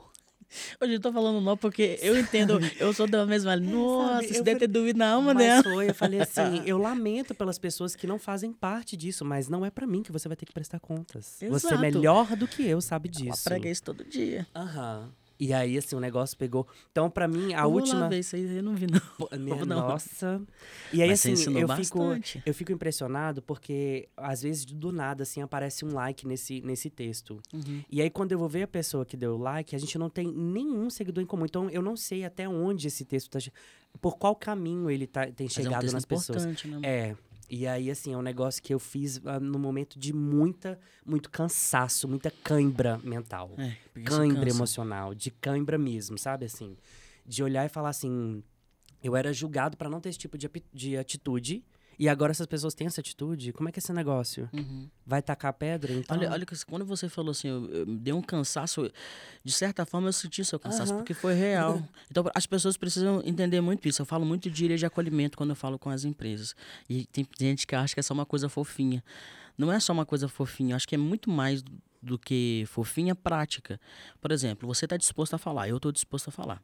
Só que é o seguinte, ele não tá o tempo todo disposto a falar, porque dói na alma, gente. Eu falar, sei lá, lembrar o dia que eu sofri uma fraude e uma pessoa me acusou de racismo, de, de assalto na rua, com a minha esposa que estava do meu lado, só porque eu estava do lado dela, quando eu revivo isso em palestra, aqui no podcast, isso me dói. Então tem dias que eu não quero tocar nesse assunto. Uhum. Eu estou disposto a falar, eu estou disposto a colaborar, a ajudar, mas eu estou muito mais disposto, agora isso é, é- é minha opinião mesmo, a provocar responsabilizar, responsab, um sentimento de responsabilidade nas pessoas. Porque se os meus amigos brancos ficam esperando o tempo todo eu falar, eu explicar, eu palestrar para eles num bar, por exemplo, numa saída, num momento de lazer onde eu preciso descansar a minha cabeça, a minha, uma das psicólogas que passou a minha vida falou assim: você tem excesso de realidade. Então você precisa de momentos de só relaxamento, porque você leva para o lado e vê outras pessoas levando para o lado o tempo todo. Uhum. Então, assim, quando a pessoa se responsabiliza, ela entende que ela faz parte da sociedade e ela não pode esperar o tempo todo Luan tá pronto para falar, o tempo todo a, sei lá, a Djamila pronto para falar, a Giovana pronto para falar. Em alguns momentos nós vamos escorregar, porque nós somos pessoas. Ter essa consciência que se tem responsabilidade na gente também, a gente vai buscar mudar. Eu faço até essa, essa questão da Djamila mesmo, acredito muito que ela tem toda a oportunidade de ler, de entender, de ver por menores ou por maiores, enfim. É, entendendo que nós não, não somos máquinas tanto para descansar como para errar. Eu, falo, eu, eu, eu tenho uma preocupação muito grande com isso. Eu levo isso para terapia que quase toda semana. O quanto as pessoas batem o olho na gente e vê a gente como referência e esquece que a gente é humano. E, e porque como eu, como eu sou de de uma trajetória religiosa também, eu vi cúpulas que pregavam um milhão de coisas, você não pode, você não pode, e essas mesmas Ah. cúpulas no bastidor tava fazendo mundos e fundos. Então eu tenho horror a isso. Isso não quer dizer que eu não vou cometer esses erros, mas se eu cometo, o que que eu faço? Então ter esse senso de, Arthur, você cometeu um erro, chama para você, assume esse erro. Eu fiz esse, eu fiz, por exemplo, povos indígenas. Em vários momentos eu tive falas pejorativas em relação aos Não, povos é- indígenas. é- todos nós, gente, porque é, é o que a gente tá falando Reflete, aqui. né? Não, nós somos, nós somos resultados de todo Exato, um produto, resultado. de todo um processo, entendeu? Então, Exato. assim, já vem o trabalho de ter que reconhecer isso, ressignificar isso, mudar essa postura. Então, assim, não é, um não é uma questão que a gente só cobra no outro. É um Exato. processo que começou na gente, Acho, né? eu tô, tô, tô adorando isso, que é a primeira oportunidade na vida que eu tô tendo, tendo para falar isso. Isso me preocupa muito. Ai. Essa visão de que o Luan ele é referência, então o Luan não erra. O Luan vai errar sim. E também É. não só na questão do erro, o Luan também cansa. então, assim, eu repito, eu concordo com você. Eu, eu estou disposto a falar algo que meu irmão não tá e ele tem o direito de não tá. Uhum. Isso, acho que isso que as pessoas precisam entender. Quem não quer falar agora, gente, tem os seus motivos. É. Já é, já faz parte de grupo minorizado. Essa pessoa já leva pancada o tempo todo. E talvez ela não tenha a mesma trajetória que a minha de tentar se entender como pessoa negra. Talvez não chegou ao estágio dela. Porque também é estágio. Eu não fiz isso com 17, com 13. Eu fui fazer isso com 25, 24, 25.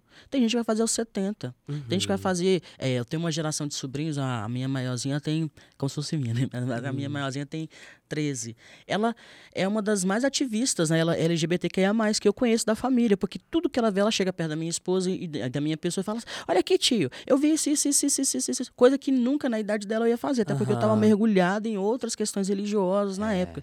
Então, entender que cada pessoa tem o seu processo. Para falar o que eu falo e o que o Luan fala, eu não acho que é uma coisa simples. Não é simples, porque mexe com você. No início da minha fala, eu vi seu olho marejando. Despertou alguma coisa em você, que você viveu, alguma fala minha, que você falou assim, pô, isso- isso já me aconteceu. Eu me espelhei em pessoas que não deveria e eu me matei nesse período, eu me diminuí nesse período. Cara, como que você vai falar disso que mexe com você sempre? O tempo todo. Mentira, velho. Você não vai fazer É, isso o por tempo isso, todo. pra quem não sabe, né, pra quem tá ouvindo e vendo a gente, é, nos bastidores, assim, pra, do convite, todos os meus convidados, eu fiz a seguinte pergunta: tem algo que você não quer falar? Olha que isso, isso é humanidade, velho. Porque, Muito bom, eu adorei. Foi um é- áudio é que ele tipo de mandou. coisa assim, é- é, se tem algo que você não quer falar, fala porque assim, eu não abordo e eu super vou entender, eu não vou, não vou questionar de jeito nenhum, entendeu? Isso é E aí eu deixo importante. sempre muita vontade porque as pessoas querem falar. é, tiveram algumas que manifestou, ah, eu gostaria de não ter que falar isso, porque toda vez que me chamam eu tenho que falar sobre tal coisa. Que bom que você perguntou. Assim, ser assado, porque para poder realmente deixar essa coisa, sabe, tra- trazendo numa, numa outra, num outro prisma mesmo, numa, numa outra, num outro patamar de visão, numa outra panorama, a palavra que Uhum. eu queria usar. E, e também, né, pra, pra quem tá escutando, não, não achar que vai sempre escutar aquela mesma coisa e ver Exato. pra um outro, sabe? Tipo, Exato. existe uma, uma, uma pessoa ali, né? Exato. Uma, uma, uma Até a sua primeira pergunta, né? Qual a sua cantora, cantora, enfim. can- É, meu filho. é, favorito, acho, achei legal. Eu jogo um signo do nada. É uma, uma pergunta que eu faço. uma pergunta que eu fiz Eu aqui que gostei. minha irmã falou que não era pra fazer, mas eu vou fazer. é, é coisa. tá- é uma pergunta muito séria que requer Aham. muito conhecimento para responder. Vamos lá. É besteira. É, você acha que a virilha está para a perna, assim como a axila está para o braço? Eu acho que sim. Porque A perna é o sovaco, a, a É. virilha é o sovaco da perna, ah, não é? tem muito cuidado que a gente tem. Olha, essa pergunta é muito boa, gente. É tipo, gosta de mais de pão de doce. Eu falo, eu faço sempre pra minha esposa. Você gosta mais de pão de doce ou pão de sal? É, os cuidados que você tem que ter aqui são muito parecidos, né? Tem que ter lá também, não É, tem? até pra cabelo não encravar, essas É, coisinhas. E tem povo que tem um CCzinho de virilha também, né? Tem o quê? É. Teve um perfume da. Da da- Anitta, mas né? não é pra ir direto, gente. É, Diz que é que na, na, na peça íntima, não é direto, tá? É, Daiane olha, também eu tem sou cultura também. Não, como assim também? Você é puro. Gente, um manancial a minha de esposa cultura. fez eu ler isso, porque eu tava Eu, rindo. Falei, gente, esse povo é doido, vai dar, vai, vai dar uma ardência. Ela falou, não, Não. é na peça íntima. Fora isso, né, gente? Banho, né? É, Um banhozinho. Tem um pesquisas aí terríveis, você viu? Que os rapazes não... Uhum, A Daiane tava comentando isso aqui. Eu vou ter que chamar uma, um urologista, alguma coisa pra poder falar a respeito disso. Porque, gente, Lava, pelo gente. amor... Lava, porque dá doença. Não dá doença? Olha, olha, hein? Carlos tá olhando aqui pra hoje. Hoje não é o Luca que tá aqui, hoje quem tá aqui é o Carlos. Dá doença, gente. Carlos tá olhando aqui com a cara de, aqui de, de, de, assim, de olho E arregalado eu vi uma pra gente. pesquisa mesmo, que dá umas coisas ruins, né? Aham. Pelo amor de Deus. Mas eu achei que, já que ninguém fazia, eu falei assim, que pesquisa engraçada, eu fui Não, ver. Ó, Mas aí é a falta da informação, assim. É. Igual também tem uma situações que eu uma fiquei sabendo. parcela de assim- machismo também, né? Não, eu fiquei sabendo esses dias também de, de uma, de uma amiga, assim, a gente trabalhava no- em escritórios diferentes, mas com o mesmo trabalho, Uhum. quando trabalhava em escritório de advocacia, né? Ela sofreu um derrame por conta de anticoncepcional. Não, eu- vi uma moça jovem também, é, acho que 20 e poucos. Gente, assim, é o tipo de informação. Que a gente não E que eu e nem.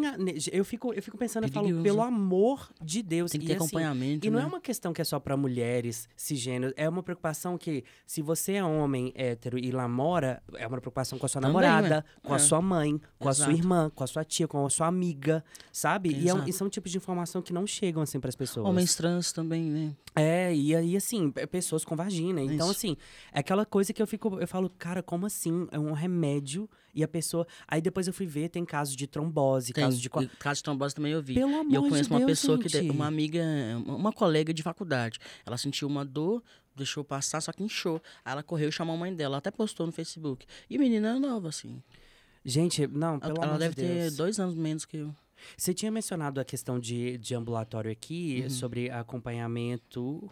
Acompanhamento da, da minha terapia hormonal. Ah, a- sim. O SUS trans. oferece? Como é. pra, se tiver algum, alguma pessoa que está me ouvindo e que se, né, se identifica, se reconheceu ou está em processo de reconhecer é, como pessoa trans, seja. Porque eu acho que tem uma invisibilidade muito grande na questão de homens trans, porque, né, geralmente as mulheres estão em maior visibilidade. Uhum. Tem, é, é, o SUS tem esse tipo de, de tratamento? Infelizmente não tem em todos os municípios. Ah, porque sim.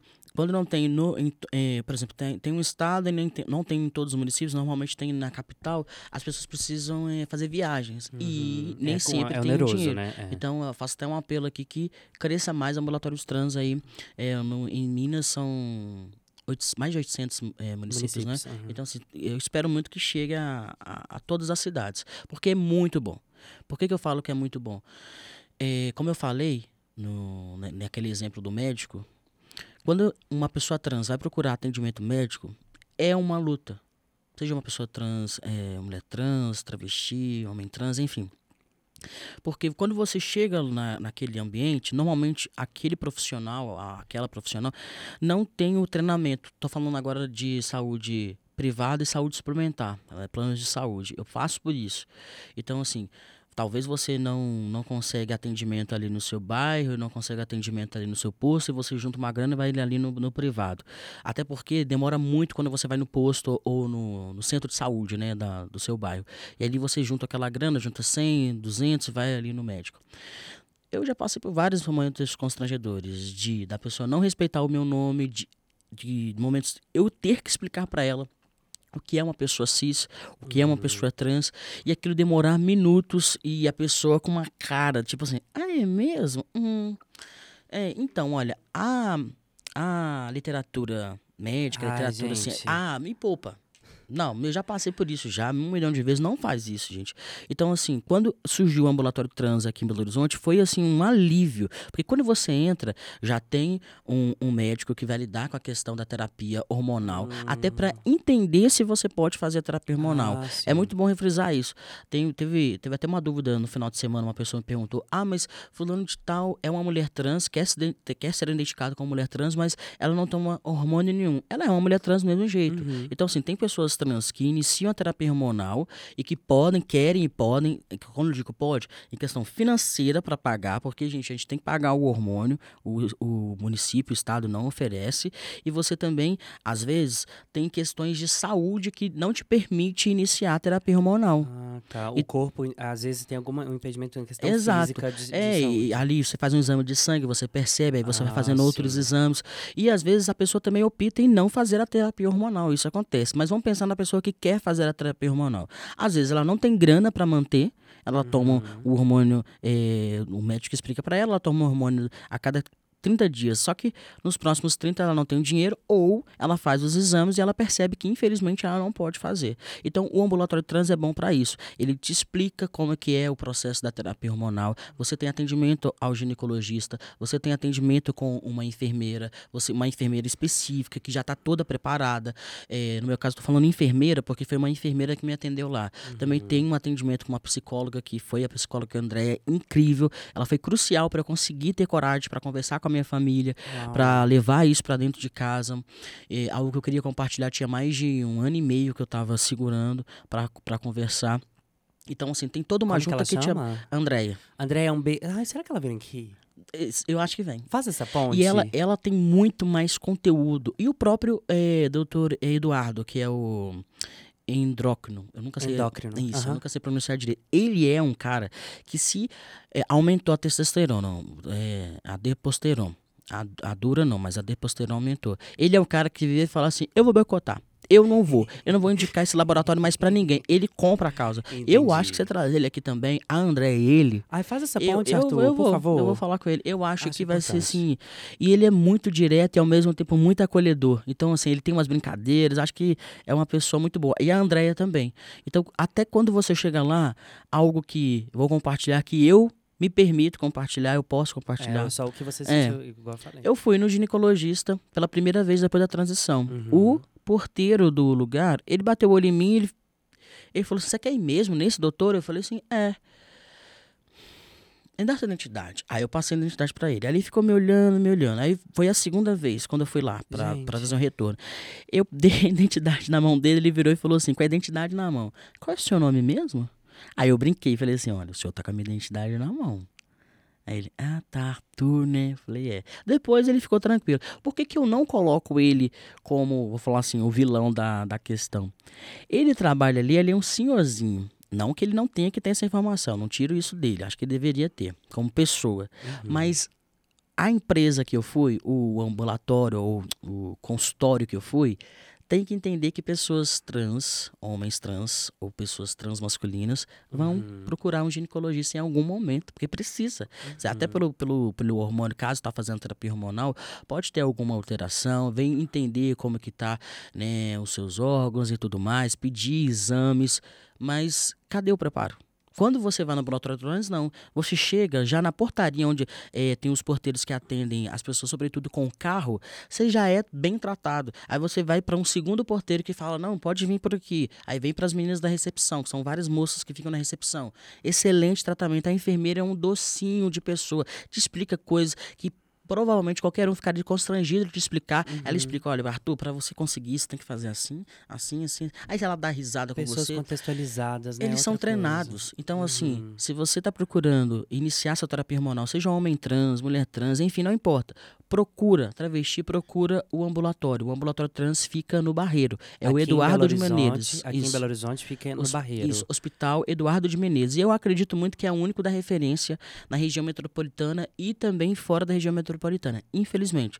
Deve ter pouquíssimos ambulatórios trans, ambulatórios trans em Minas. Em São Paulo tem mais. Capitais mais, Aham. assim, estados maiores, né? Megalópolis, né? Isso. Aqui, infelizmente, ainda o- a grande referência é o Eduardo. Por que eu falo infelizmente? Deveria ter mais. Deveria mesmo, gente, tanto no, no, no centro de saúde do seu bairro e também na saúde suplementar e privada, ter já esse atendimento humanizado. Mas, infelizmente, os marcos, né? Os marcos não são esses.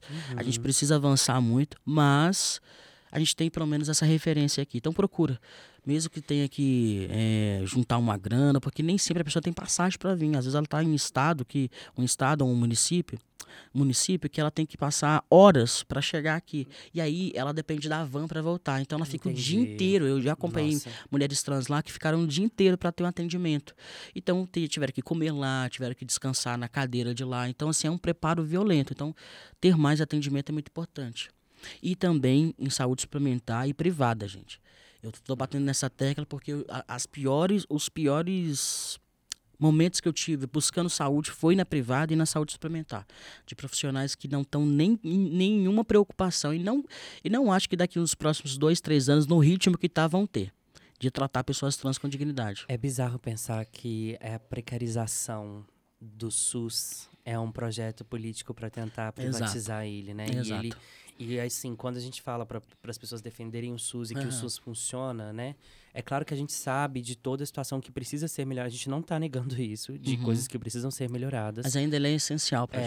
É, a- ainda não, eu acho que ele sempre será, sabe? Esse- é essencial. quem porque- tem dinheiro hoje É. pagar, sei lá, 300 reais num ginecologista ou então num psiquiatra. Né? As pessoas esquecem que a saúde mental precisa É. ser cuidada. Fui, fui fazer um levantamento pra minha mãe, que ela tava precisando muito. 350. Eu não tô falando que não deva comprar, cobrar isso, Que é né? Cada valor, mas profissional. não é realidade quem que- financeira, né? Não é a Cara, realidade financeira. eu acompanho pessoas. grupos de pessoas trans, eu até falo isso, praticamente toda semana um homem trans negro me procura falando que tá passando fome. Meu Então, Deus. quando ele tem esse ambulatório, como você falou, não é só agora, é essencial para a vida mesmo. Quando ele tem um acesso gratuito, é outra coisa. E, sobretudo, se for mais próximo da casa dele, melhor. Porque ele, muitas vezes ele não tem grana Uhum. Para bancar. Ou né? essa pessoa não tem grana para bancar essa logística.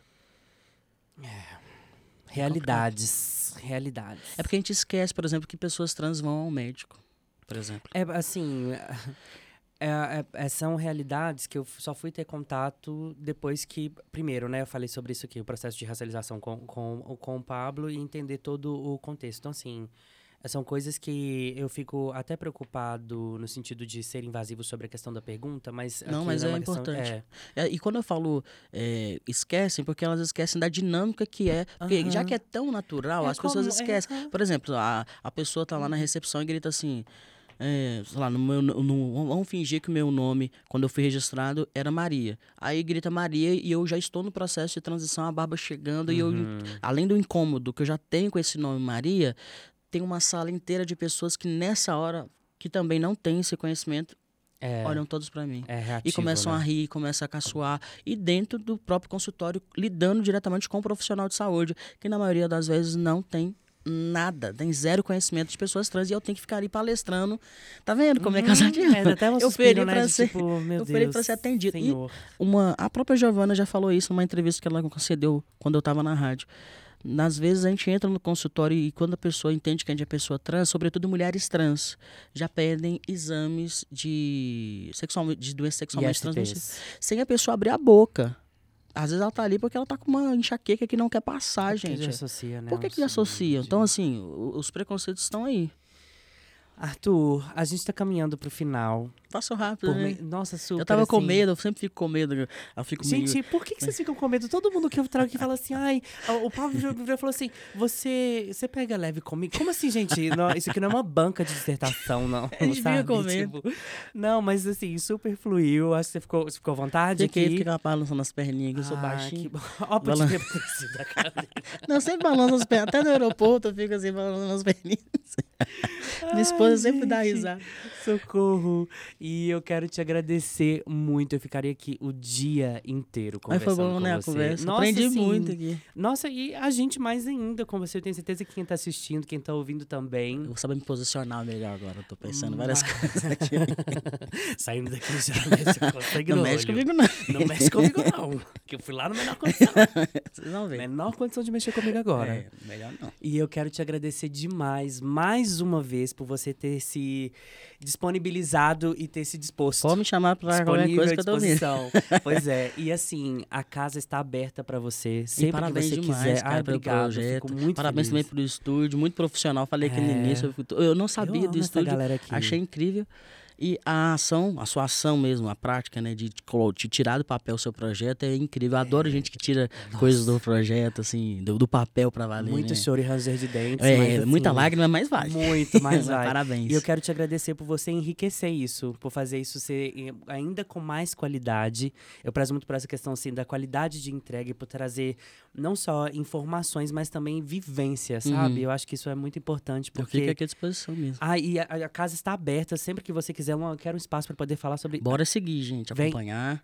assim, menor condição de, de você que tá vendo e ouvindo qual câmera que eu tô. Os fãs da Beyoncé também. Eu tô na fã, na- né? Eu acho que a Beyoncé vai ser uma coisa Beyoncé. marcante aqui. E achei, achei legal. Ela também, como profissional, gente, um espelho aí. Não é? Pois é. E aí você que ainda não se inscreveu, não tá seguindo, não, não curtiu. Gente, menor condição, por favor. Encaminha esse episódio aqui também pra quem Menor tem interesse, condição. pra quem você acha que precisa dessa informação. Pra quem precisa desse letramento, né? E assim, estamos aí. Esse é, foi e é, né? O Menor Condição, o podcast que não tem a menor condição de você deixar de ou- ouvir, ou assistir, ou seguir, ou comentar, ou compartilhar, ou Isso. engajar, ou fazer Bora. com o Arthur Bugri hoje, que eu tô muito feliz e honrado de ter tido aqui no meu podcast. Vai vir outras vezes, tá? Vamos, vou sim, pode me Pois chamar. é, então e agradeço esperto. mais a oportunidade. Quem Ai, quiser me seguir nas redes sociais também. Isso mesmo. É Arthur. Bugre, com Uhum. TH e o Bugre A dislexia me atrapalha, mas eu gravei lá. B-U-G-R-E. B-U-G-R-E. Isso aí. Você pensa em ser pai, Arthur? Eu, eu, olha que Vai engraçado. ter mini bugres. A, a minha sogra conversou bastante com a, minha esposa conversou bastante com a minha sogra. A gente pretende adotar em algum momento. Entendi. Então vai vir um mini bugre aí. É, vai vir uma mini bu- bu- bu- bugrinha. Isso. Isso. Estão vindo. Isso. Esse foi Menor Condição, o podcast que não tem a menor condição de você deixar de ouvir ou assistir. E te vejo na semana que vem. Um beijo. Chama a vinheta. Menor Condição, o podcast que não tem a menor condição de você deixar de ouvir ou assistir.